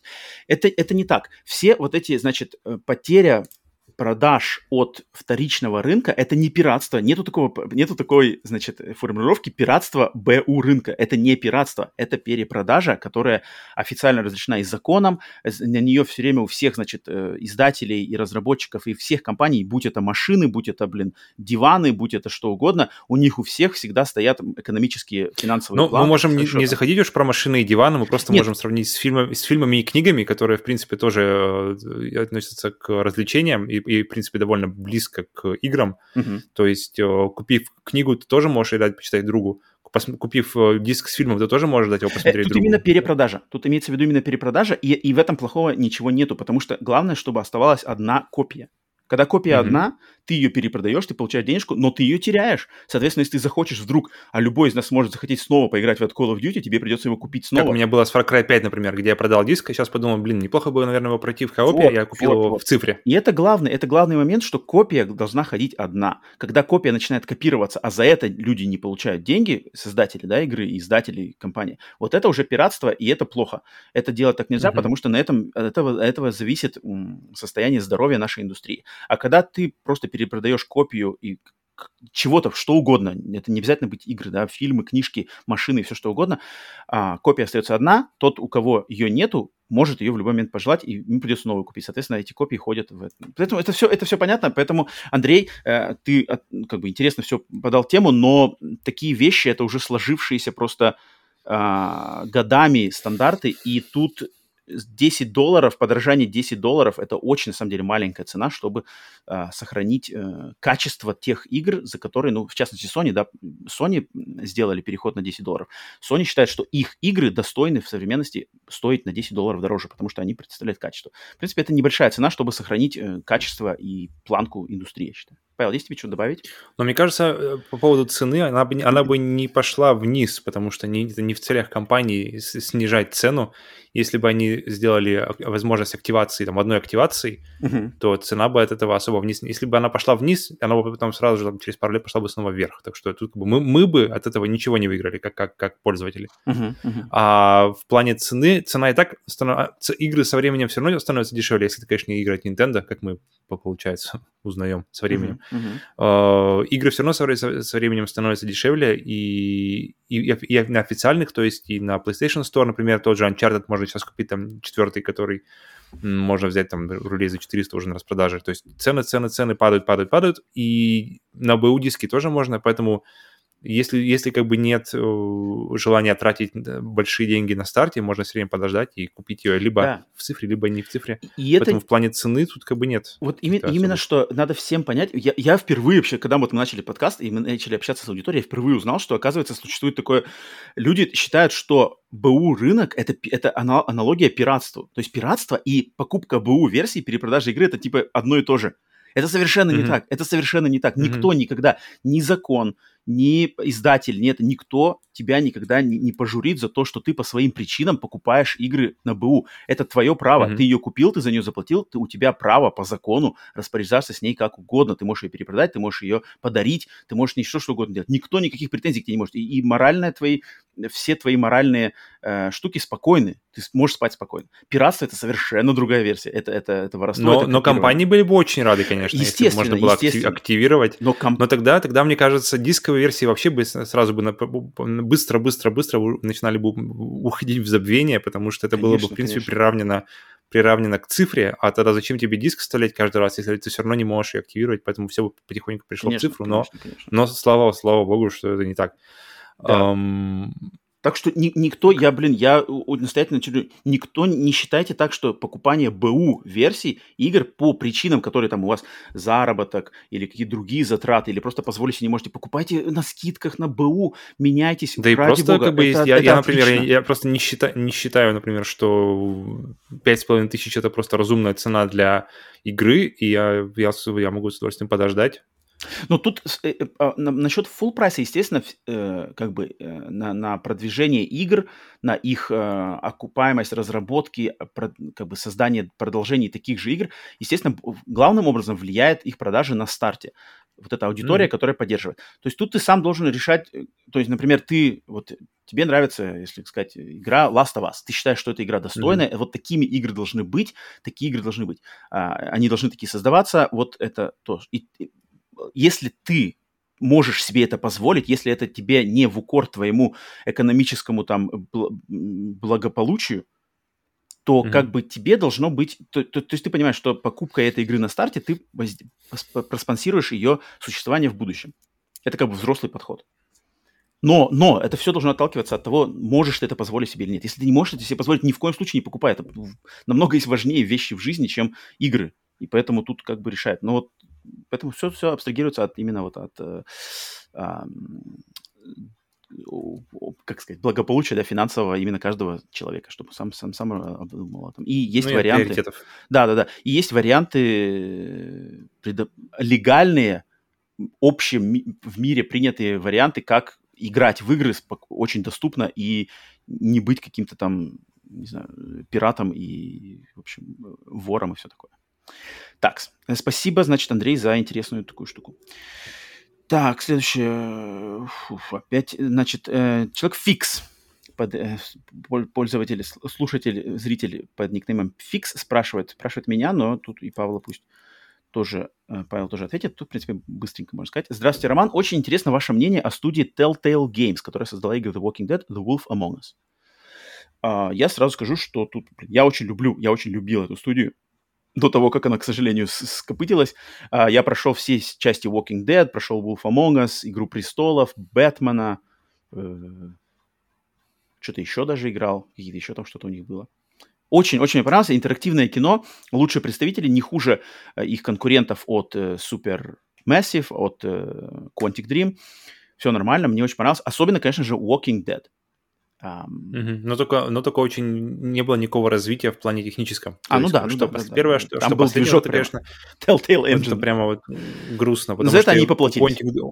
У Quantic Dream, да, они, они прям развивались космическими темпами. Да, Посмотри, да. Детройт одна из самых лучших вообще визуальных игр за последнее время. Да, да, да. И, а у тех, как бы, что 10 лет назад, что, что, что на, на момент закрытия все как-то одно и то же. Это плохо. Так что, Павел, есть тебе что добавить по Telltale? Ну, ты вроде не, я, не я так играл много, только да? в первый, да, Walking Dead и Wolf Among Us. Неплохо, но как бы не, не, мои, не мои любимые игры. Ну, если кому-то интересно познакомиться с этой фирмой, что они делали, я бы, конечно, рекомендовал uh, Walking Dead, особенно первый и второй сезон. Они были сезонами, назывались. Вот первый и второй сезон, как они с друг другом склеиваются, на основе сейва все переносится решения твои дальше. Это достойно того поиграть, если вот есть только время на знакомство с одной игрой. Спасибо, а, Фикс, за вопрос. Так, mm-hmm. эм, ну давай оставим Блицмана на, напоследок. А, а, отвечу я быстренько Ивану Каверину. Иван Каверин спросил меня в такую, такую вещь, что он спросил, он написал, «Э, напоследок, во время стрима PlayStation Showcase я был с вином. Я был с вином, пил, я думаю, это было обосновано. А, Иван спрашивает, какие алкогольные напитки еще ты предпочитаешь? Вот такой вопрос жизненный, да? А, я скажу, что если брать лайтовые напитки, то есть вот именно как э, для такого, ну, вот пива, да, и все такое, я предпочитаю сидр, мне очень mm-hmm. нравится сидр. Apple cider, яблочный сидр, ну, в принципе, какие-нибудь другие, грушевый сидр, я очень люблю сидр. А, а если брать более высокого калибра, то я люблю виски бурбон. То есть именно из mm-hmm. Кентаки, из штата Кентаки, вот американское виски бурбон, и мои любимые с ним коктейли это Манхэттен и Old Fashioned, именно в коктейлях. Но, в принципе, со льдом On The Rocks э, просто потянуть, смотреть фильм и тянуть э, вот этот бокал, значит, висковый бокал хорошего виски медленно, пока в нем тает лед, соответственно, виски с более крепкого разбавляется постепенно, постепенно водичкой, и он становится более мягким. Именно, но, но для такого надо именно хорошие виски, не не Jim Beam, который, по сути дела, только для мешания коктейлев, а тут надо такие виски, где уже там за 50 долларов за бутылку и там дальше до сотни долларов, которые вот именно можно смаковать. Но тут, конечно, надо, надо пробовать, пробовать, пробовать, пробовать. Не знаю, это может надо тебе там 50 раз попробовать виски, прежде чем ты начнешь как бы его вкус понимать. Павел, тебе что, быстренько mm-hmm. скажи, что по алкогольным напиткам? Я вообще не, я вообще не люблю вкус алкоголя. Угу. В принципе, мне не нравится это горькое, это э, всякие виски. У меня такое ощущение, что просто вообще дизель пьешь. Виски, э, ну да, к этому просто закидываешь топливо. Но из вообще из всего мне нравится темное пиво, какое-нибудь типа Guinness, может быть, что-нибудь такое. А если по покрепче, ром, наверное, какой-нибудь Havana Club или что-нибудь и же с ним. Угу, угу. Окей.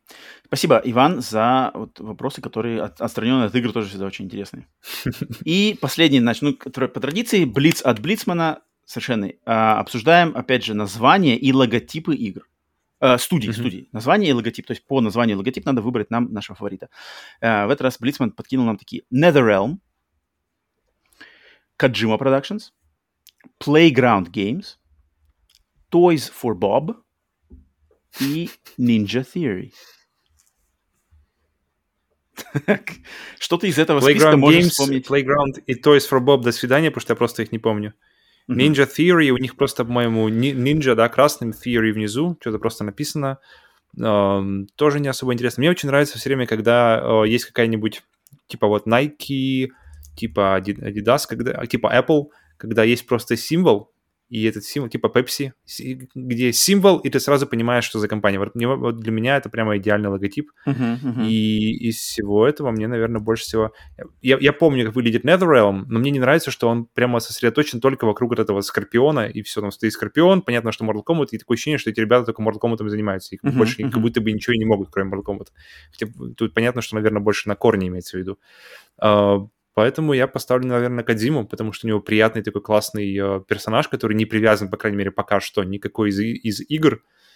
И ты смотришь на, на, на, на, на эту картинку, ты сразу понимаешь, что за студия, сразу понимаешь, кто это.